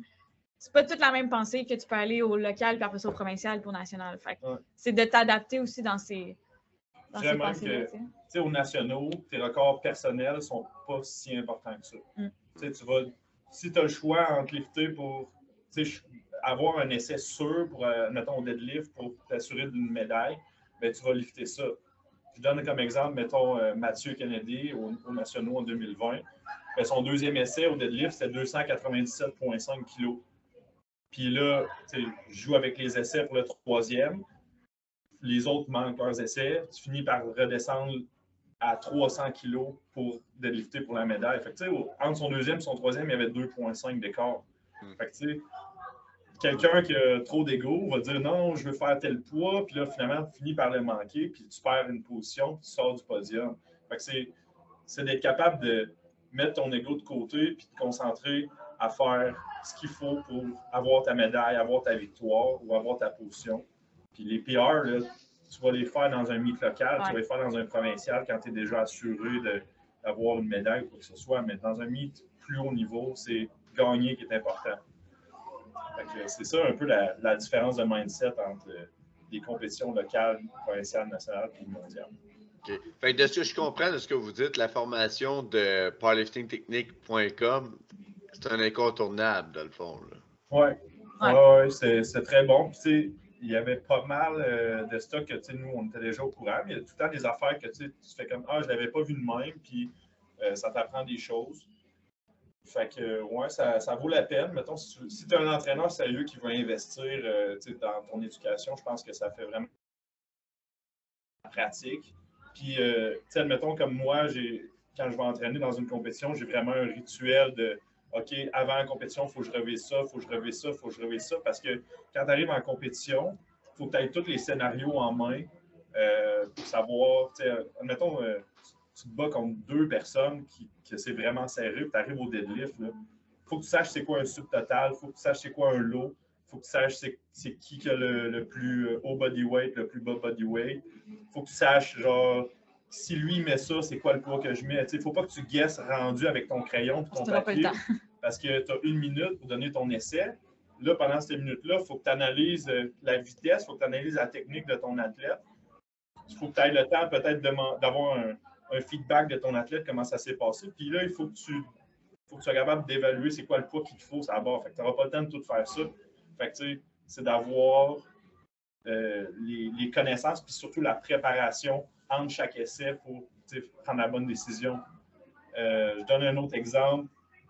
Euh, je Marc Cardinal aux Nationaux avec euh, mon mentor, qui est l'entraîneur de Taylor Atwood c'est euh, Jason Tremblay. Donc, moi, j'avais demandé, dans le fond, à Marc si ça lui dérangeait. Puis, tu sais, Marc était bien open à ça, parce qu'il sait, c'est qui. Fait que moi, Jason, puis Mathieu, on s'occupait de Marc Cardinal aux nationaux, puis on voulait s'assurer qu'il gagne les 120 euh, Open. Euh, puis, tu sais, ce qui se cache derrière une performance comme pour gagner un nationaux, c'est vraiment genre, c'est des mathématiques, là, puis c'est la préparation. Fait que, admettons, nous autres, là, on, a, on avait un papier dans nos mains pour loader 501 kg au deadlift. OK? Fait que ça peut te donner une idée. On se disait, quand on arrive au changement d'essai, on veut toujours avoir le dernier mot. Mais tu sais, on ne veut pas que nous, on met un essai, puis lui, il met un essai, puis finalement, son essai est plus haut. Fait que là, finalement, on se retrouve à deadlifter en premier. Fait qu'on avait un papier 501 kg dans nos mains. On avait on avait à peu près 5-6 papiers d'un mois, puis on était comme, on attendait à la dernière seconde pour les changements d'essai, parce que tu as trois minutes avant le début d'une compétition pour changer les essais. Fait que, tu sais, admettons que le flight A est dans son, euh, je ne veux pas dire n'importe quoi, le flight A est dans son bench, mettons. Non, c'est pas. Le flight A est dans son bench, puis nous, on s'apprête à deadlifter. Ben, jusqu'à temps qu'il reste trois lifters ou trois minutes au flight, tu peux changer ton essai, mais après le 3 minutes, tu ne peux plus changer ton essai.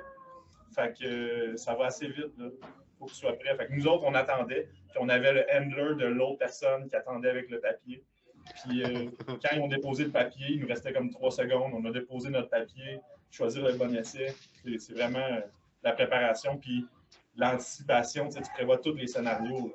Oui, mais 501, tu sais, ce que tu me disais, c'est que 501 kilos, c'est que c'est pas un poids que tu vas faire naturellement. Fait ça se peut que tu même pas assez de plates. Fait que, le temps que les spotters aillent chercher les plates, ça, ça, rajoute du temps aussi. Là. Fait que, c'est, c'est ça aussi que. C'est pas parce que tu loads 501 que tu ne peux pas redescendre si la barre n'est pas chargée. Admettons que j'avais loadé 501, ce qui n'a pas été fait. Là, mais si je l'avais loadé, il aurait fallu qu'il aille chercher des plates dans le warm-up room. Fait que, là, ça prend du temps. Ça prend du temps. Puis là, on aurait pu, entre-temps, tant que la barre n'est pas chargée, tu peux changer l'essai puis le redescendre au poids que tu as besoin c'est toute cette game. Fait que t'attends qu'il charge 400, euh, 477, euh. Euh.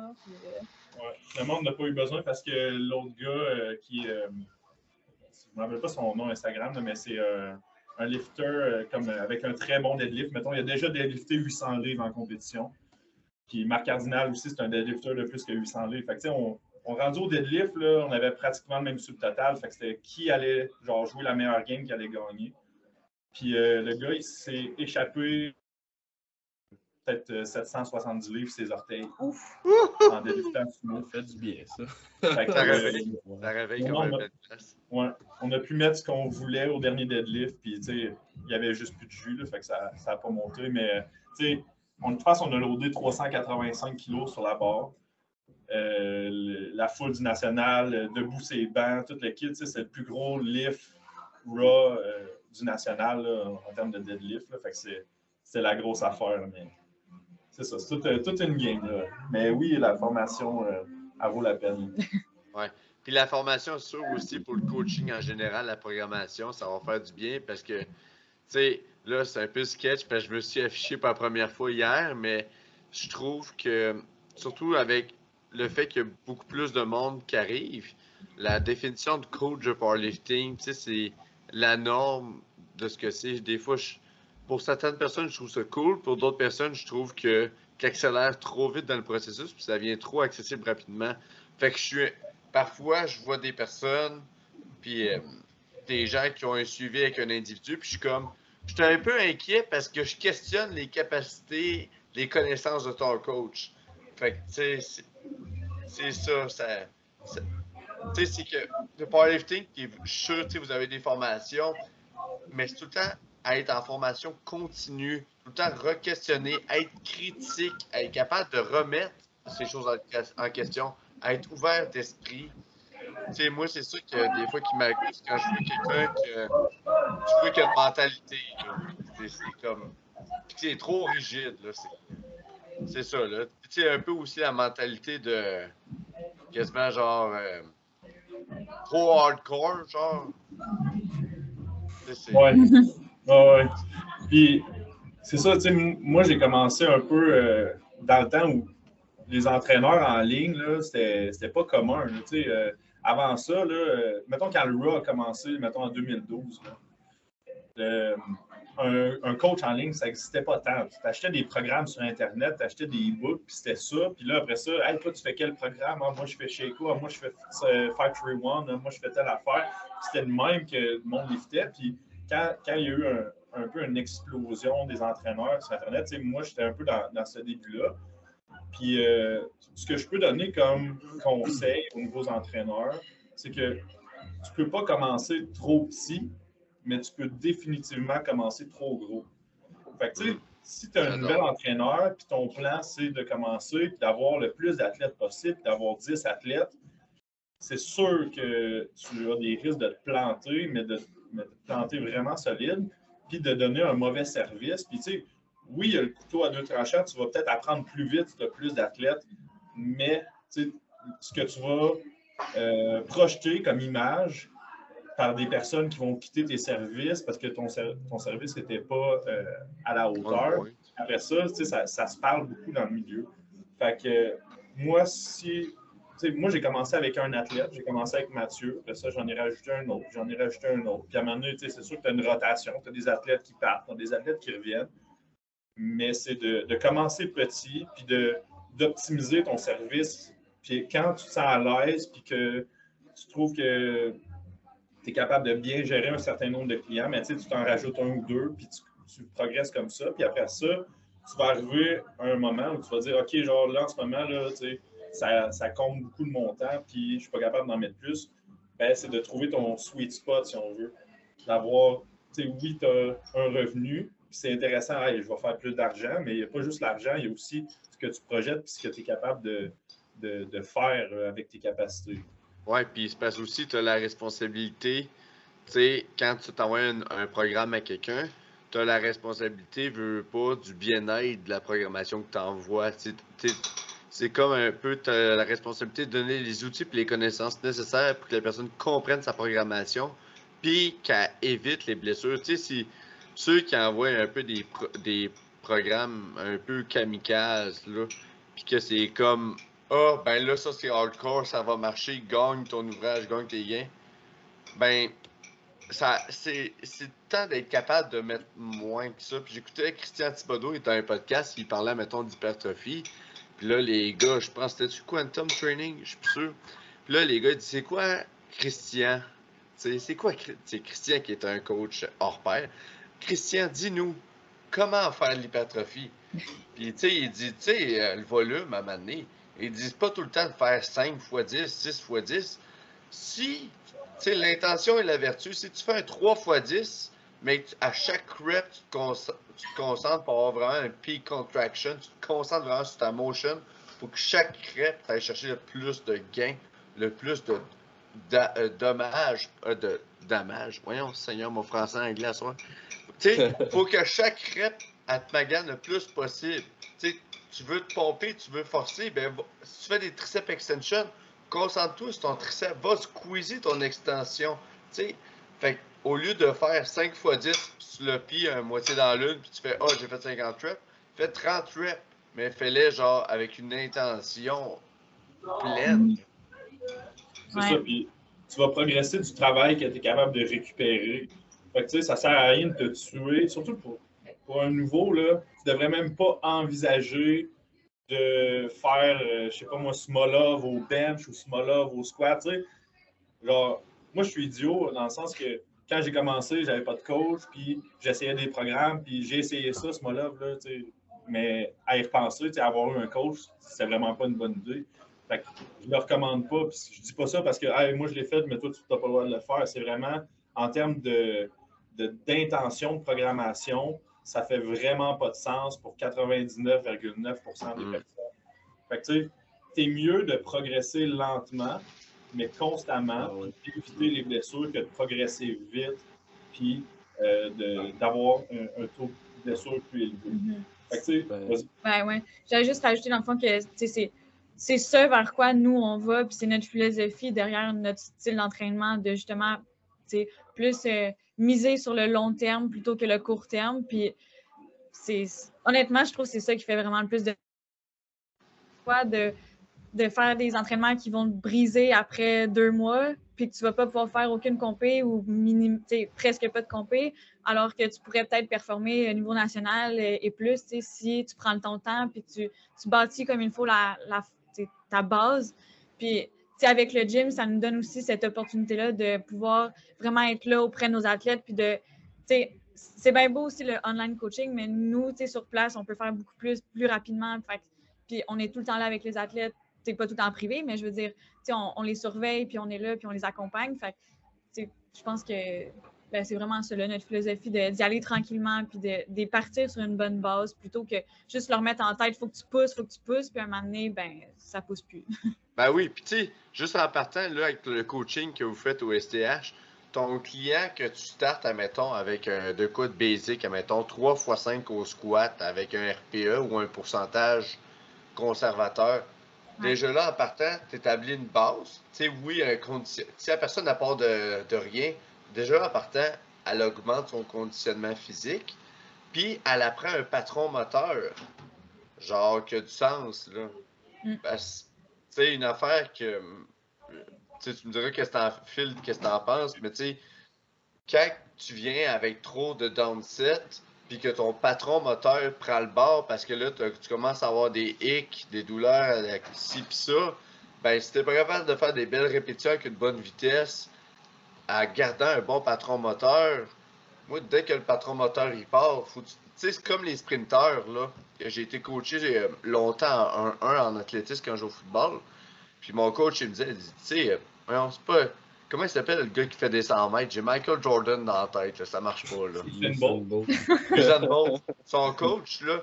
Non, non, c'est un peu le francophone, là. Le francophone qui avait une marque de linge là, à l'aubainerie. Là. Comment il s'appelle donc? Qui c'est? ça me dit rien. En tout cas, je ne sais plus. En tout cas, il y avait un gars qui avait. Ouais, Bruni Surin. Ah, ah, Bruni. Ouais. Puis, tu sais, mon coach.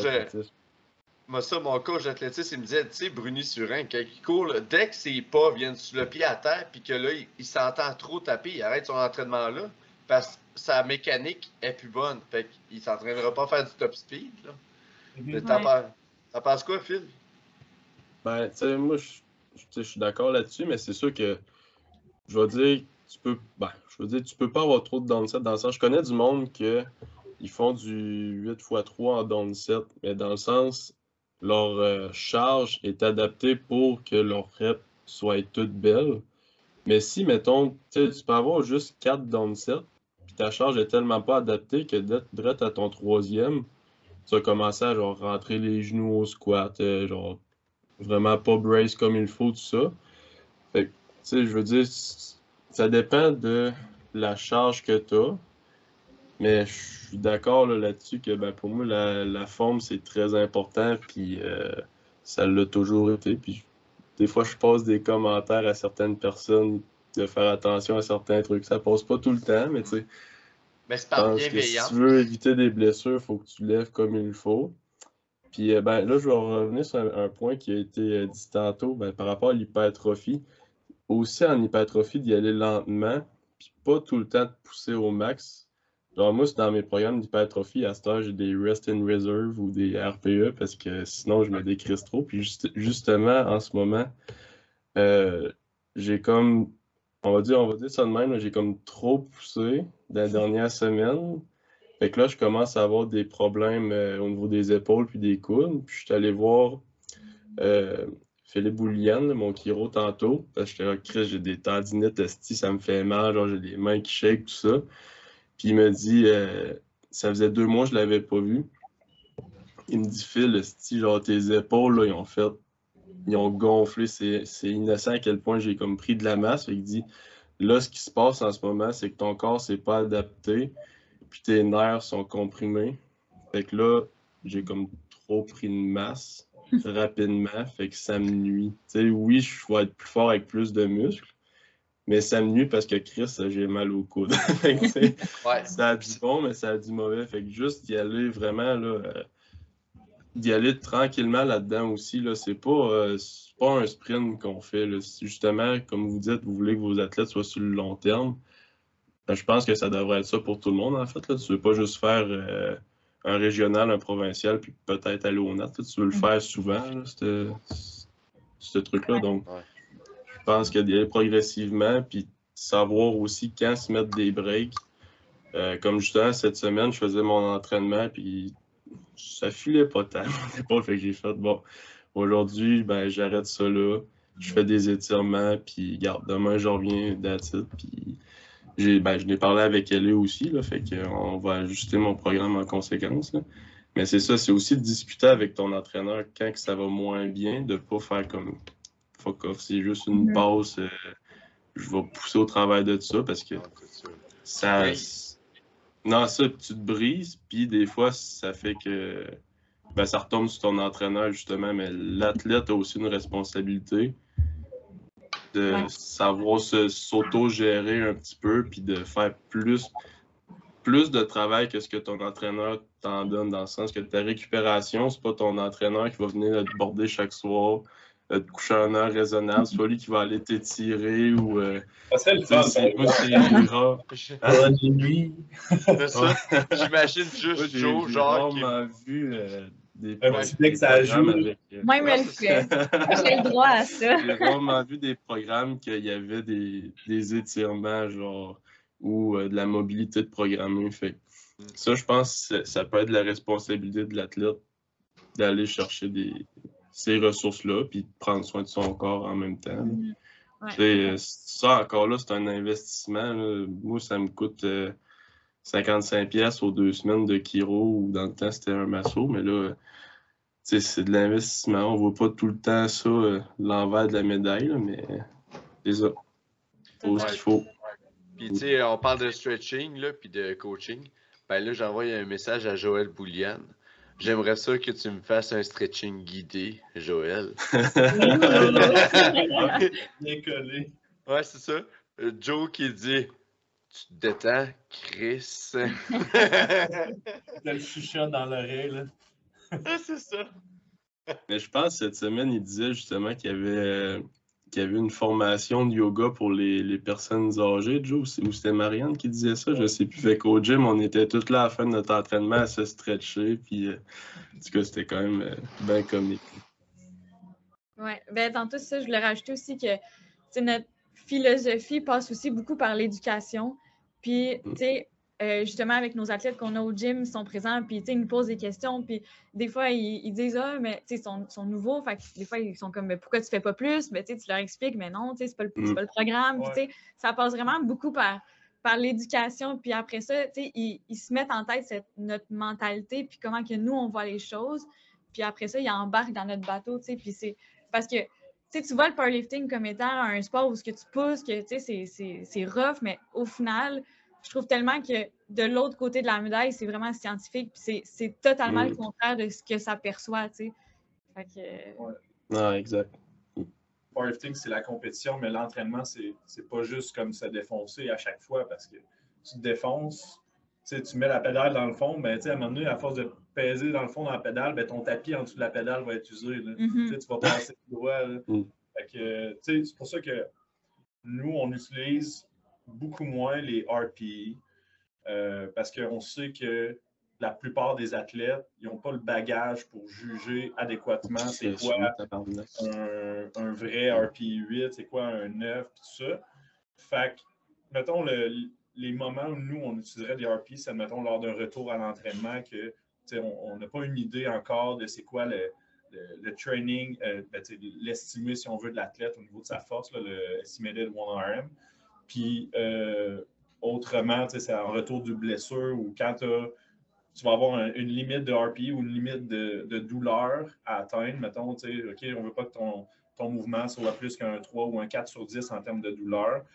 Mais sinon, c'est nous qui va prescrire euh, les poids euh, à nos athlètes parce qu'on y va avec une approche un peu plus conservatrice, puis un peu plus sur le long terme. Fait ça va arriver que pendant un, bloc, là, il ne dépasse pas du RPE 6 là, dans un set. ça va arriver. Mm-hmm. Puis c'est pas grave parce que la différence que tu vas aller chercher sur une planification annuelle quand tu entraînes ton, ton athlète comme ça, elle est énorme parce que ton athlète va être beaucoup moins blessé. Puis du temps que tu t'entraînes moins blessé, c'est du temps que tu progresses. Fait que es mieux de peser un peu plus sur le frein, puis progresser moins vite, mais progresser plus constamment que progresser très vite, puis burn-out, soit physiquement ou mentalement. Mm-hmm. Non, exact. Les, les RPA, c'est tellement genre C'est tout le temps à double tranchant parce que dans le sens, ben, moi aussi, dans, avec elle, je fonctionne pas avec des RPE autres que sur euh, mes lifts accessoires ou des fois mon hypertrophie m'en met, genre. Mais euh, je suis tout le temps en pourcentage. Puis moi, ça me prend ça parce que me connaissant, je serais tout le temps, ah ouais, ça c'est un RPE 7, mais dans le fond, c'est un RPE 9. Fait que si tu roules tout le temps, mettons, deux coches de plus que ta programmation, puis que tu arrives pété à la fin, ben là, c'est pas de la faute de ton coach, c'est de ta faute parce que tu suis pas ce qui est écrit. Puis je trouve ça, des fois, je vois des livres sur Instagram que c'est comme euh, RPE 6, je suis comme, t'es sûr qu'il t'en restait quatre, là? Genre, moi, je voyais que. En tout cas, je voyais pas. C'est sûr que c'est sa perception à lui, mais. En tout cas. En tout cas. Moi, une affaire qui me tape ses nerfs, les RPE, c'est un outil. Je pense que je l'ai dit dans un autre podcast. Ouais, tu l'as dit la semaine passée. tu sais, les RPE, match dans le parc, RPE, telle affaire, RPE, niaiserie, RPE, ci pis ça.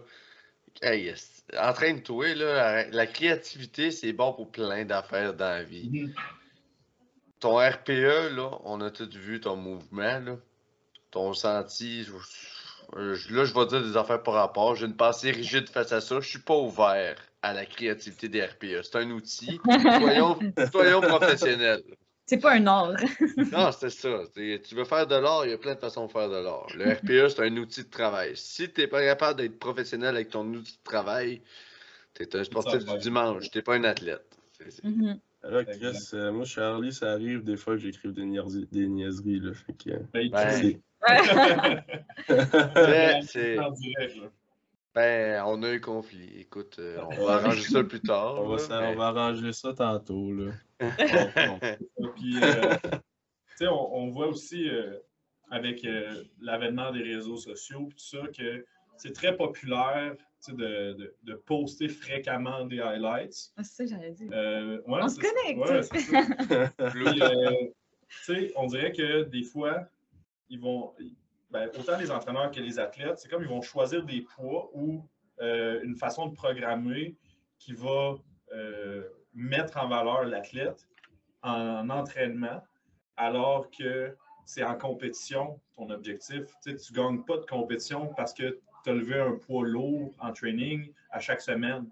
Tu gagnes une compétition parce que tu as planifié, si on veut, une progression pour que le jour de ta compétition, ça soit là, que ça soit important. Mhm.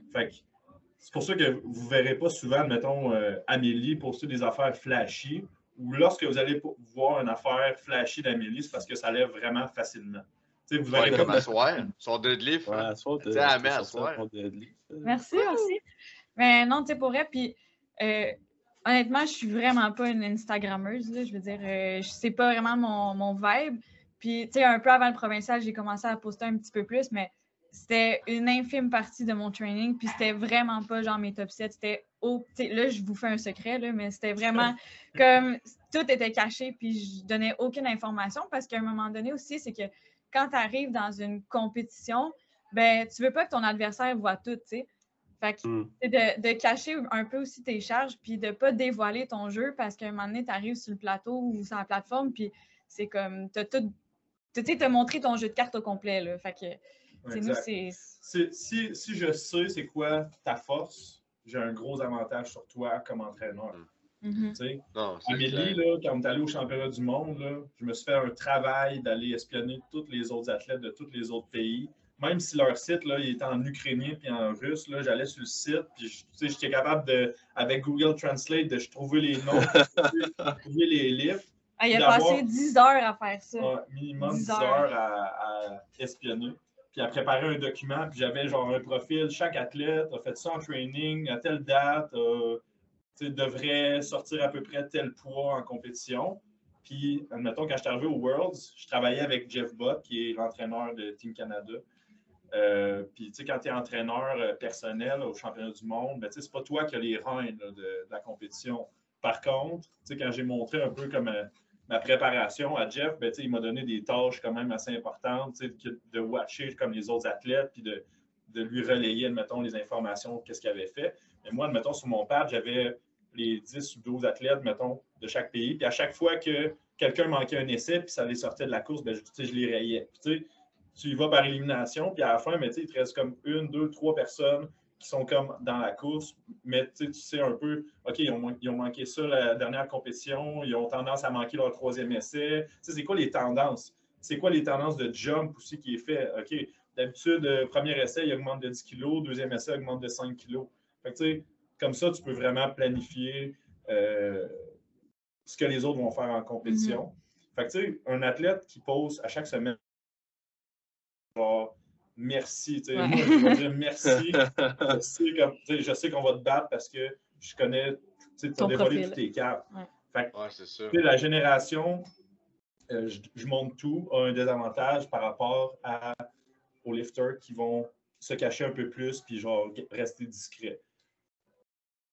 Puis de toute manière, tu sais, je veux dire, les, clubs puis les, personnes, ben, c'est bien beau sur Instagram, mais au final, la fédération n'est pas sur Instagram. C'est la fédération, c'est en compétition, puis c'est avec le monde. Puis je trouve que des fois, ça amène un peu un côté négatif de, du sport quand il y a des livres, puis que, en tout cas, je sais pas, je vais pas embarquer trop là-dedans, mais c'est ça. oui, non, c'est ça. Là. Ne pas oublier que c'est un sport de communauté. Je suis tout à fait d'accord pour cacher les affaires. Là, c'est, on sent Premièrement, tes lifts, là, ton last warm-up, ah, je m'en calisse. Premièrement, mm. ça, c'est une que je vais dire aujourd'hui. Last warm-up, feel good. Je suis content pour toi. Fais-les. Poste-les pas. Tu perds ton temps. Tu es censé t'entraîner. Lâche ton sel. Tu sais, moi, comme, personnellement, j'ai une stratégie quand je m'entraîne. J'ai écrit tout mon entraînement sur un tableau. Fait que quand je m'entraîne, les charges, je sais qu'est-ce que je mets la barre. Ça part, je m'entraîne. Je suis pas, tu sais, euh, c'est pas un club de. Il n'y a même pas un club de n'importe quoi dans la vie que tout le monde va être sur son sel tellement que ça c'est pas productif. Là. Mm-hmm. Fait que tu sais, là, tu mets des stories, last warm-up, feel good, ah, trois rouges, je sens rien. Chris, on choisit nos bagages, je choisis qui je suis sur les réseaux sociaux, mais ça, ça me tape ses nerfs. Je comprends pas qu'est-ce que tu fais dans ta vie. Puis quand tu es rendu au point que tu mets ton tricep extension en story, t'as un problème. Excuse, mais t'as un problème. Puis, cacher ses affaires, là, effectivement, comme moi, présentement, Ben, moi, c'est pas compliqué, on est deux, là, au national, là. Bon. L'autre, l'autre, il met rien. J'ai dit, bon, ben, je mets rien quand j'ai du gear. Je vais mettre un peu des affaires raw, mais tu sais, les affaires raw, pour moi, c'est du travail supplémentaire, des exercices de développement. C'est pas là que je me pique, tu sais. Lundi, j'ai fait de quoi de sexy avec mon squat, mais je mettrai pas ça. C'est le fun pour moi, je vais faire ça. sexy, euh, un peu, là. Puis on s'entend que mais... euh, Raw, tu fais Raw, ça dévoile rien, là, parce qu'avec l'équipement, tu sais, il y a des personnes qui utilisent très bien l'équipement, d'autres moins bien. Fait que, tu sais, ça va-tu être plus 50 kg, moins, plus 25, tu sais, tu ne sais jamais. Fait que toi, si tu montes un squat de, je sais pas moi, 260 kg, ça ne dit pas que tu vas faire 350 ou 330 au squat. Non, c'est ça. Mais tu sais, présentement, depuis un bout, là, les dernières affaires que j'ai postées, c'est un slingshot. c'est dur à gager. Un slingshot, puis je pense que j'ai aucun autre slingshot dans ma, dans ma page. Puis j'ai mis un conventionnel raw. Tu sais, c'est. Fait qu'il n'y a aucun, puis je mets rien de mon squat, je mets rien de sur rien de rien. Comme ça, je vais être une boule de surprise. Ouais, ouais pour vrai, c'est un peu ce qu'on fait aussi. Là. on n'est pas très flashy, on n'est pas sur, tant sur les réseaux sociaux, euh, dans le sens qu'on ne montre pas toutes nos affaires. Puis, on, des fois, on a l'air d'un club un peu comme effacé, mais au final, on fait nos affaires, puis on se concentre sur ce qui doit être fait, puis le reste, c'est superficiel, là, je veux dire. Ouais. Puis, surtout quand tu t'en vas dans une compétition importante. Si tu t'en vas dans un petit local, tu n'as pas trop de compétiteurs ou, hmm. si tu es un, compétiteur qui compétitionne principalement contre toi-même, c'est fine. Mais si tu as l'ambition d'aller chercher une médaille, l'ambition d'aller chercher une, première position, ben, tu tires dans le pied si jamais tu montes tout. On connaît hmm. toutes les cartes, hmm. on va savoir qu'est-ce que tu vas faire, puis on va pouvoir ajuster notre plan en fonction de ça. Dans le fond, il y a rien que moi qui n'ai pas compris ça ici. de colle, je mets tout sur Instagram. je vais juste mettre euh, cette semaine là, parce que je fais des AMRAP. Puis après ça, on ajuste mes, mes RM. Après ça, je ne mets plus rien ici. Je fasse mon compte. ah non, mais c'est ça. Ben, en tout cas, moi, j'aime ça, partager ça. Mais comme en ce moment, là, je suis en, en, prêt pour les Nets. Puis mon, mon minding a vraiment changé. Euh, tu sais, d'habitude, je me. Pas j'étais moins dedans, mais toi, j'arrive au gym, je textais mes amis entre mes sites, tout ça. Puis à cette heure, j'arrive au gym, je check. Ah, salut B, wow! Bon, je suis intérêt. Euh... ça, ça, présente, bon. Euh, ouais, j'arrive au gym, je check les, les charges, parce que je connais tout mon programme par cœur, dans le fond, après une semaine. Fait que je check juste mes charges je pars avec ça, je laisse mon sel à quelque part. Je filme mon top 7 pour l'envoyer à, à ou pour le mettre sur Instagram en story. Là, Puis, euh, Puis à cette heure, c'est ça, mais j'essaye de moins en moins d'être sur mon sel puis de me concentrer sur mes livres plus que la compétition approche. Puis là, ben là, tu sais, je partage tout, là, mais il faut que j'arrête ça à part cette semaine. C'est ça. Euh, tu sais, moi, je suis un, athlète, je vais dire, au-dessus de la moyenne. J'ai un, score en haut de 90, mais je ne suis pas à 100. je, suis comme entre les deux. Fait que, je ne me considère pas comme un athlète compétitif niveau provincial dans les Open. Moi, ça ne me dérangera pas de montrer mes affaires parce que si je vais au provincial, puis euh, ben, peut-être qu'au provincial, mettons, si je me préparais pour une compétition de même, j'arrêterais de le faire parce que je veux peut-être essayer de faire le top 5 ou quelque chose du genre. Mais pour une, compétition locale, ça ne me dérangera pas de poster mes affaires. J'ai aucun euh, mérite à gagner première position 93 kg dans un local. Par contre, dès que tu franchis, si on veut, une certaine étape, je pense que euh, tu dois faire attention à ce que tu postes pour garder un avantage. Puis il faut que tu sois quand même alerte. Mais techniquement, ça devrait être le coach qui le fait, mais le coach devrait sur ce que les autres postent pour avoir des, euh, des informations comme privilégiées, si on veut, de comment l'athlète pourrait avoir progressé. si ça fait longtemps que tu observes un athlète, puis que tu sais que, mettons, euh, au dernier provincial, il avait fait un triple au squat à 250 kg, puis que là, à cette prep-là, il a fait un triple à 260 kg, mais tu es capable de, dire, OK, ben, au dernier, dernière compétition, il avait fait à peu près ça, ça me donne une idée, un range un peu de ce que je m'attends à cette tête-là. Mais si la tête ne pose rien, ben, c'est un guess. Puis même en compétition, il ne faut pas que tu te fies aux openers parce que la plupart des, personnes, on trouve qu'ils ont beaucoup trop haut et qu'ils font des petits jumps. Puis après ça, admettons, je donne un, exemple. Euh, la personne ouvre avec 200 kg au squat, mais c'était trop haut, c'était un, trop gros pourcentage, ou c'était basé sur des mauvaises informations de training parce que la personne rate mal ses RPE en training. Puis son troisième essai, il finit avec 212,5. Fait que là, il a fait un jump de plus 10 entre son premier et son deuxième. Mais tu sais, si tu ouvres léger, admettons à 195, oh my god, tu as ouvert 5 kilos de moins que ton compétiteur, mais que tu finis à 217, ben, tu as fait un jump de plus 22,5 euh, kilos, mettons. Mais tu sais, tu as gagné du terrain. Tu as commencé avec un, mettons, un subtotal ou un, pronostic, si on veut, au total, moins haut que ton adversaire, mais tu le rattrapes et tu le dépasses. Mm-hmm. Puis c'est un peu ben, le. Oh, excuse. Ah, ben, considérez-vous l'opener comme le dernier warm-up, vous autres, ou ben c'est pas, euh, pas ça pour vous? Parce que ben moi, dans mon cas, c'est souvent ça. Mettons, tout dépendant de la compétition, s'entend, puis tout dépendant du lift. Mettons, au squat, puis au bench, sur un full meet, tes premiers essais, techniquement, c'est des warm-up parce que c'est ton troisième essai qui va compter. si tu manques, c'est pas, pas une compétition de la personne qui manque le plus sur la plateforme, c'est une compétition de la personne qui réussit le plus. Fait que, ton premier essai, si tu s'ouvres trop haut, tu fais juste brûler du gaz qui va t'empêcher de mettre plus au troisième essai. Fait que, choisis un premier essai qui fait du sens.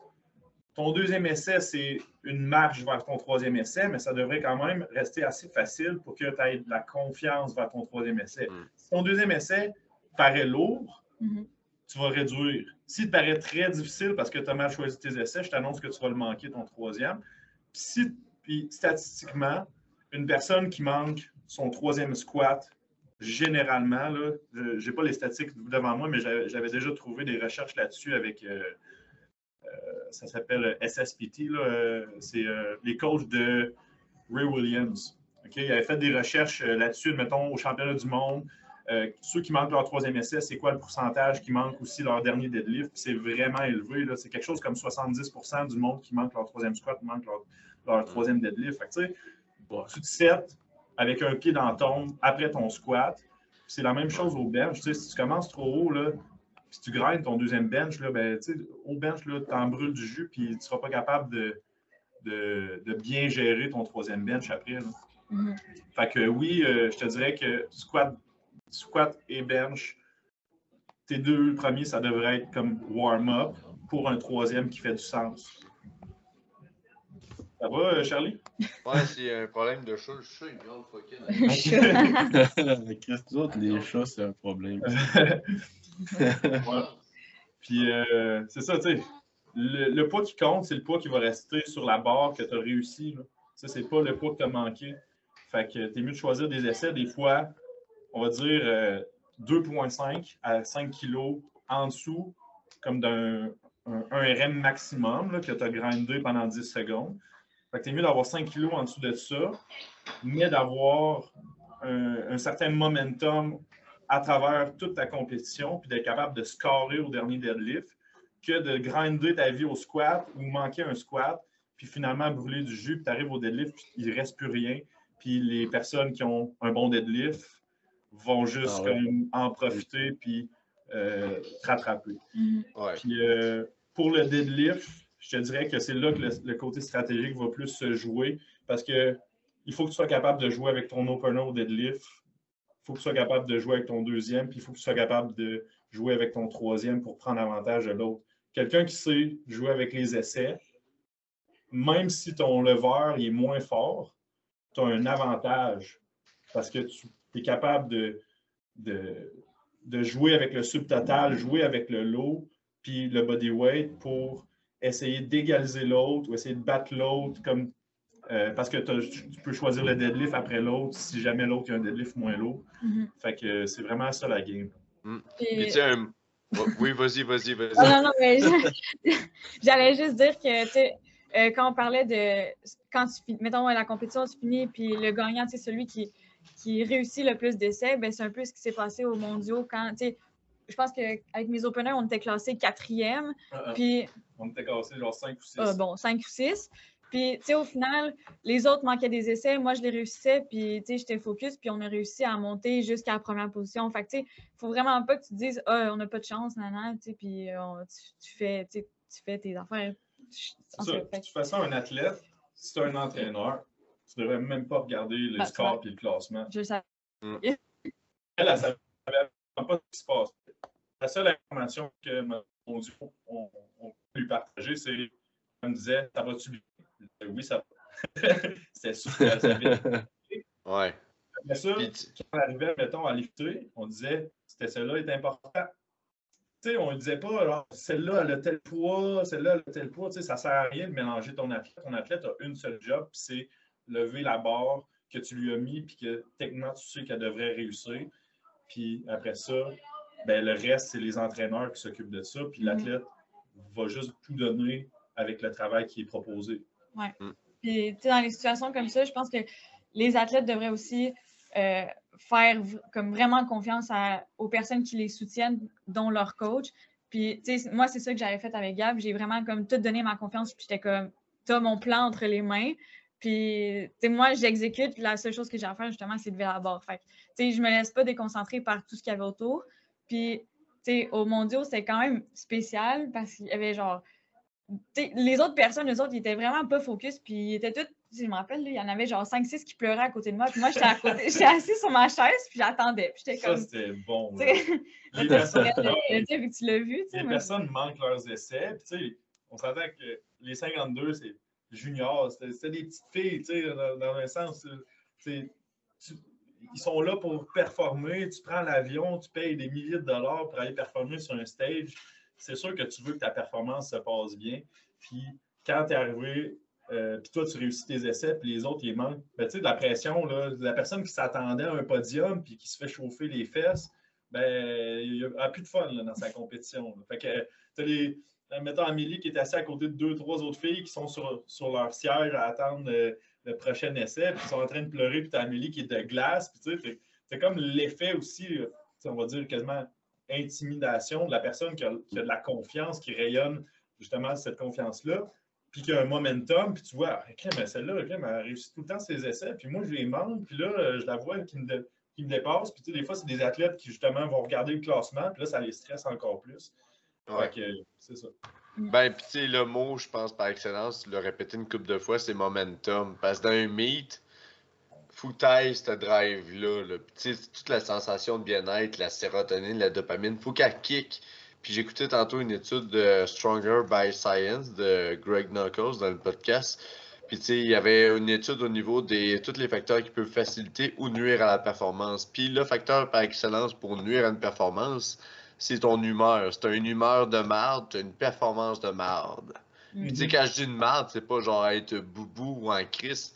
Genre, si tu te sens pas bien, si t'as pas confiance, si t'as pas estime en ton ouvrage, si t'as pas, pas joyeux ou excité ou anxieuse, mais de façon positive dans une drive de performance, ben déjà là, tu pars avec une prise au bâton face à autrui. Tu sais, puis c'est sûr que c'est une game psychologique le powerlifting. Puis tu sais, chapeau à Amé d'avoir fait ça au mondiaux. Puis tu sais, pour ceux qui ne le savent pas, Amé, c'était pas genre après euh, 15 ans de, de travail ardu. Euh, Amé, elle a, elle a piqué rapidement. Elle a fait POUM! en début de carrière. Là.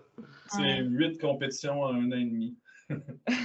Ah, nice. Mais, euh, c'est- mais en fait, c'est ça qui est, qui est drôle, c'est que Amélie, quand on a commencé, elle m'a dit genre, euh, hey, je veux aller au championnat du monde. Parce qu'Amélie, euh, pour vous donner un petit contexte aussi là-dessus, c'est qu'elle est allée au championnat du monde deux fois en cheerleading. OK? Fait que ça, c'est c'est une compétition qui se passe annuellement euh, aux États-Unis. Fait que, tu sais, elle, a un passé athlétique de gymnase, après ça, de cheerleading, elle est allée au championnat du monde. Tu sais, elle, quand elle commence une activité, là, c'est pas pour être un spectateur, là, tu sais. Elle Une avec- activité. elle, va parce que, tu sais, elle, elle veut se lancer puis elle veut aller à 100 Fait que, tu sais, quand j'ai commencé à l'entraîner, là, moi, premièrement, c'est pas moi qui ai dit, hey, entraîne-toi. C'est elle qui, qui me voyait, admettons, en compétition, est venue voir à peu près 4 ou 5 de mes compétitions, puis elle était comme, hey, moi, je veux faire ça, je ces filles-là, je veux, je, veux, je veux faire comme elle. Puis euh, après ça, elle s'est lancée comme. euh, deux fois semaine, trois fois semaine. Elle, elle, venait la fin de semaine, elle s'entraînait avec moi, puis la semaine, elle n'avait pas de gym.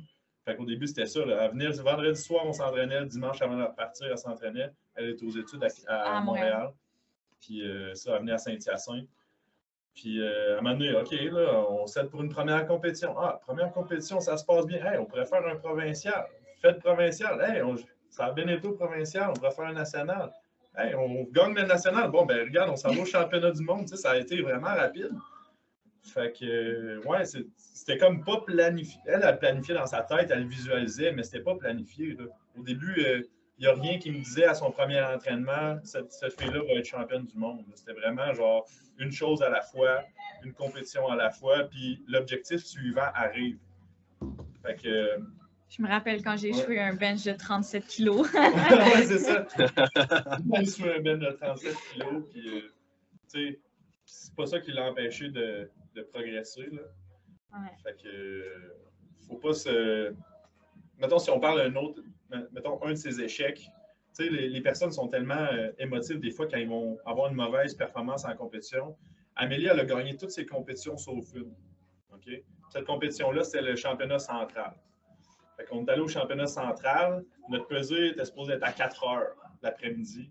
Elle a été repoussée d'une heure. Amélie avait, avait coté, elle n'avait pas mangé, était déshydratée, est allée tout seul à, à, Ottawa. Moi, je travaillais. Fait que je suis parti à 3 heures à la fin de l'école. Je suis parti à Ottawa pour me rendre jusqu'à la compétition. Je suis arrivé comme à, la fin de son squat. Elle a une compétition de mal. Elle a terminé troisième quand même.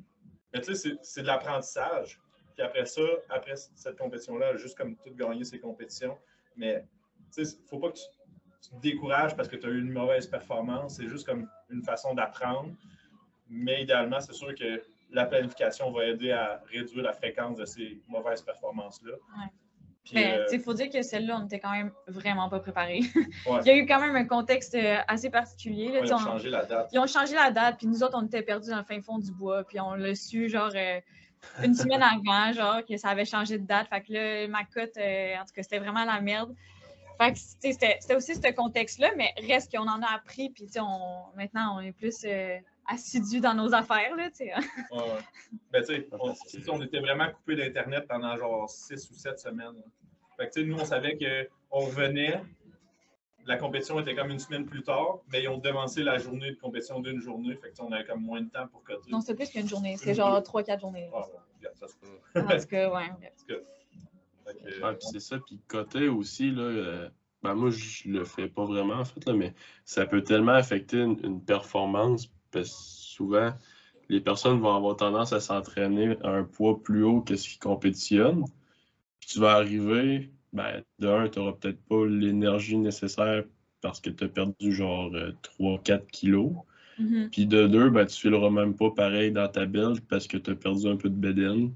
Ça change tes leviers un peu. Fait sais, moi, personnellement, côté, ben, je trippe pas. Je sais pas du code de combien? de kilos ou si c'est vraiment extrême, mais tu sais, c'est des affaires que moi, personnellement, à éviter un peu au pire. Euh, ouais, non, mais ben, honnêtement... Je peux comprendre si c'est pas trop, trop de poids à perdre, mais s'il faut que tu, que tu fasses un nest cut puis que tu te prives, puis ça, en tout cas, c'est un peu extrême, là. Mais... Ouais, mais tu sais, nous autres, on est vraiment pas euh, code d'eau, on, fait vraiment pas ça. moi, j'ai jamais fait ça de toutes mes compétitions ever. La seule chose que je faisais, c'est réduire un peu les calories, mais tu sais, comme je dis, cette fois-là, on était vraiment juste mal préparé parce que, parce que j'ai trop mangé pendant là J'aimais beaucoup la salade de pâtes à ce camp-là. puis, euh, mais tu sais, habituellement, ce que je fais, c'est que je réduis mes calories vraiment, tu sais, tranquillement, puis je le fais au pire sur 12 euh, semaines s'il faut, tu sais. Ah, juste pour que ça aille comme presque pas d'incidence. Au provincial, ça a été un peu différent parce que à cause de la COVID, bon, euh, ça a été comme un peu plus dernière minute qu'on s'était pris. Mais reste que on est quand même allé conservateur dans nos choix, puis c'était pas le but de, de, penser que j'allais faire les mêmes charges qu'en en pratique. Puis c'est de ne pas se mettre les mêmes attentes parce que de toute manière, c'est ça, tu, vas avoir moins d'énergie, tu vas perdre, puis tu vas perdre du poids, puis ça va pas être les mêmes résultats que tu vas faire en pratique je pense que c'est aussi pour ça que souvent tu vois des lifters qui vont open des poids, on dirait qu'ils paraissent trop lourds, trop lourds parce que, genre, mettons un, un 93 kg qui s'entraîne à 96, 97, puis qui cote à 93. Là, il s'attend à faire un peu les performances basées sur ce qu'il a fait en training, alors qu'il est. Ben, sorry, là, si, tu perds 3% euh, de ton body weight, là, ben, tu ne vas pas garder toute ta force. C'est impossible.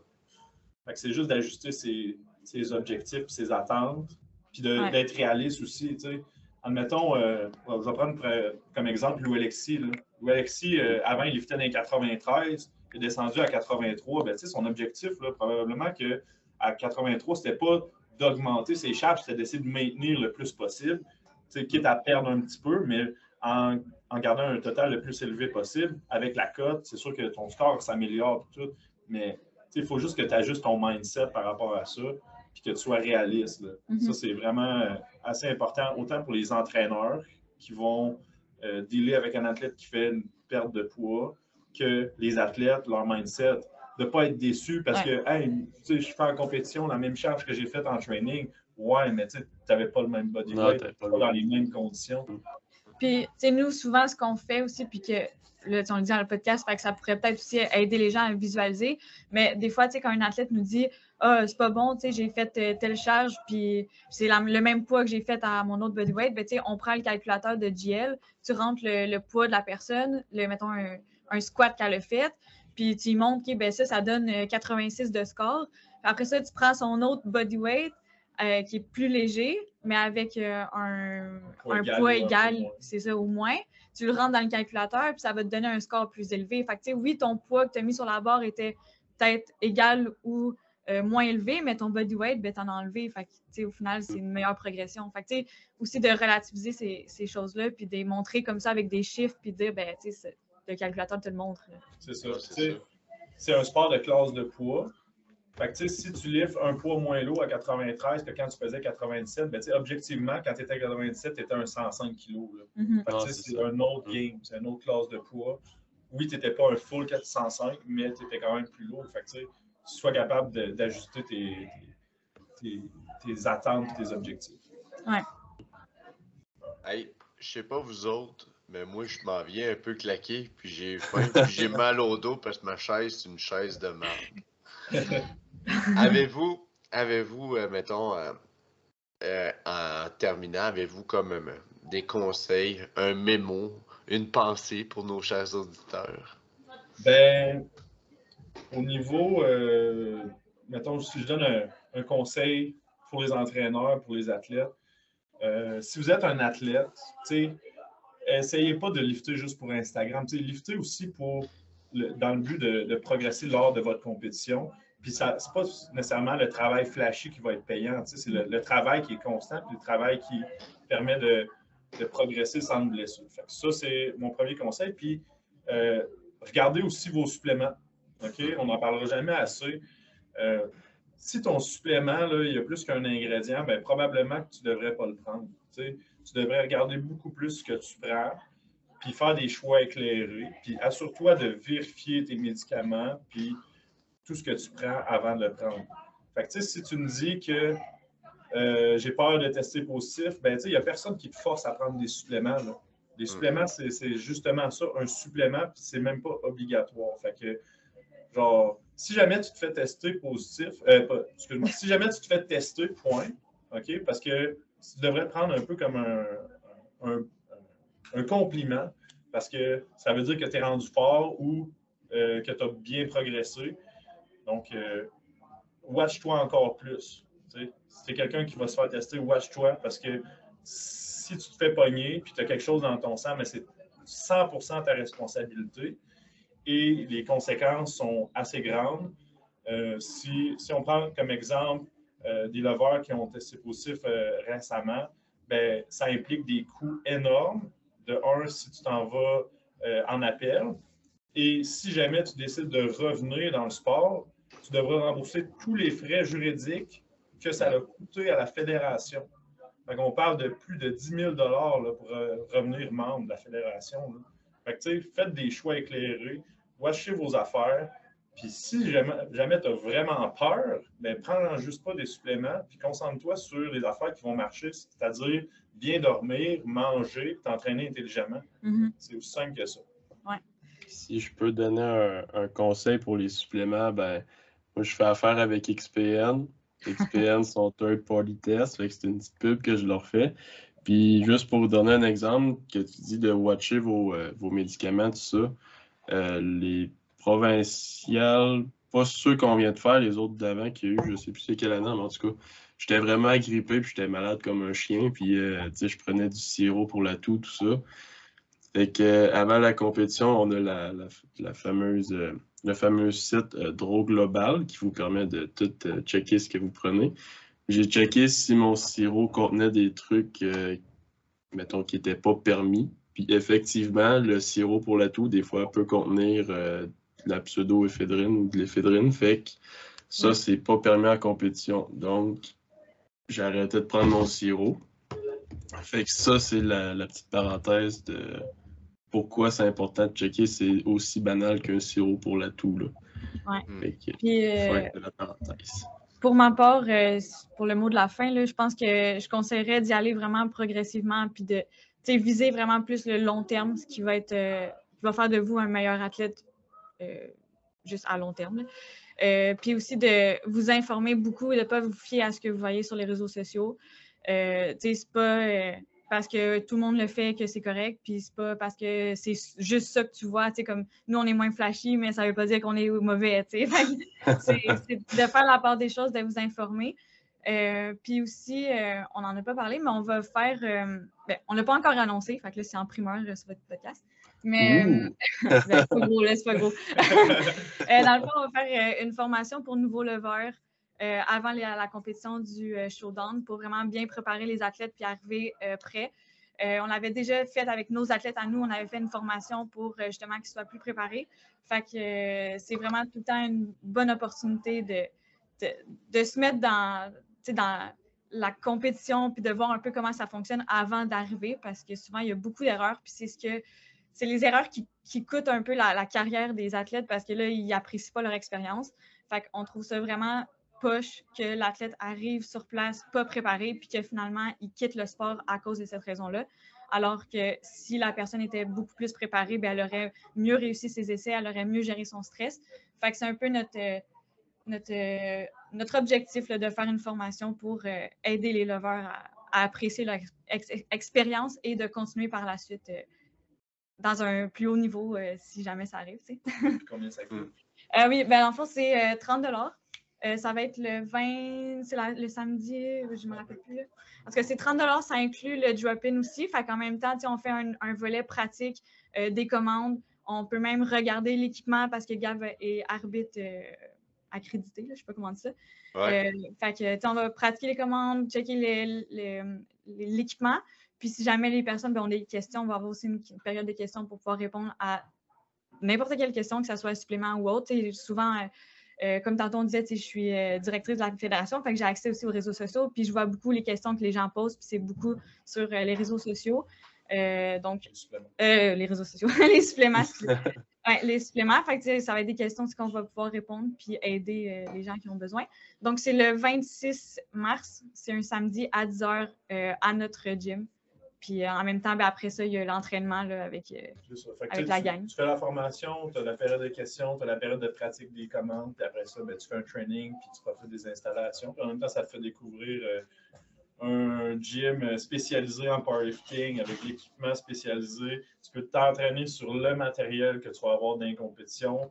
Une plateforme avec un tapis, une power bar, des pas calibrés, la petite odeur de chalk, euh, tu sais, vraiment spécifique là, à 100% C'est toutes des affaires que souvent le monde vont sous-estime puis disent Ah, une compétition, ça a l'air facile, mais au final, c'est pas si facile que ça. Fait que c'est pour ça qu'on a cette formation-là, puis aider euh, les nouveaux.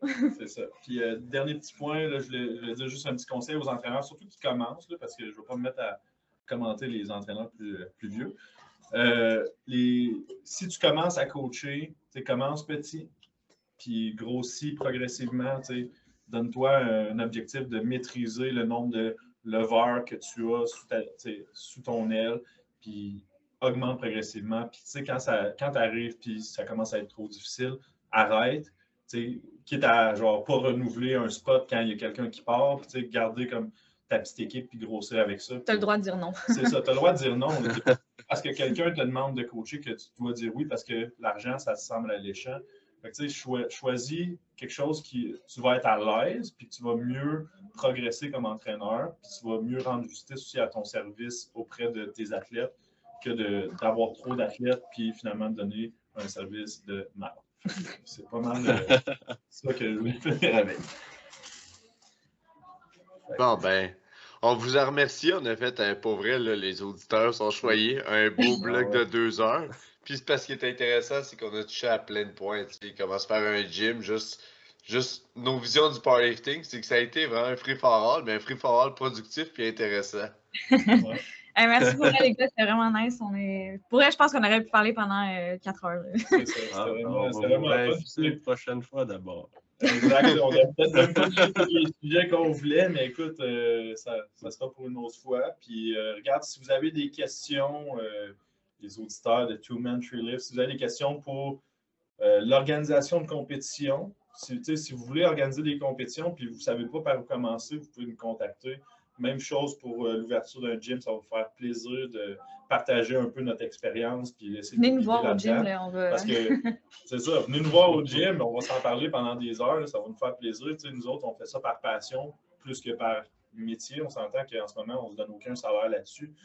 on, veut partager ça. Notre rêve, c'est qu'il y ait des gyms un peu dans chaque région, puis euh, que le, powerlifting puisse euh, fleurir euh, à travers justement cette pratique-là, puis que les athlètes soient mieux encadrés justement parce que il n'y a rien de mieux qu'un coaching sur place euh, où tu as un feedback direct, puis tu as un feedback, puis tu vois la réaction de l'athlète, puis après ça, tu peux ajuster ton feedback, puis tu as, vraiment une progression plus rapide au niveau technique que par rapport à un coaching en ligne où tu as le délai de réponse, puis euh, des fois la mauvaise compréhension, tu dis oui, oui, j'ai compris, mais finalement, tu n'as pas compris à 100% ce que l'entraîneur voulait dire, puis c'est moins optimal. Fait si on est capable d'avoir des gyms un peu partout, chaque gym qui organise des compétitions, ben, notre sport va juste grossir. Puis plus on grossit, plus il y a des perks qui arrivent avec ça. Par exemple, euh, du financement gouvernemental pour les athlètes, euh, pour les, le transport des compétitions, tout ça. Avoir comme un, sport-études parce que tu es, au cégep puis tu as un financement pour t'aider parce que tu es un athlète comme, euh, qui pratique dans, une fédération qui a beaucoup de membership, ben, c'est ça qui va arriver. Là. Mm-hmm. Fait que, n'hésitez pas à nous poser des questions. Présentement, on ne prend pas de coaching parce qu'on est plein. Fait que prenez euh, note là-dessus. Euh, si, jamais vous, euh, vous voulez, on peut vous mettre sur une liste d'attente, mais on n'est pas du genre à prendre plus d'athlètes qu'on est capable d'en prendre. Fait que on est, on est là-dessus présentement. Puis si jamais on ouvre des spots, ben, on le dira. Vous allez savoir. ouais. Bon, ben, un gros merci, puis on va vous dire Joyeux dodo, on est pas mal rendu là. ouais, nous autres, on est pas mal la caféine. on est pas mal réveillés. bon, ben, à la prochaine. À la prochaine. Merci, les gars. Merci beaucoup. Bye.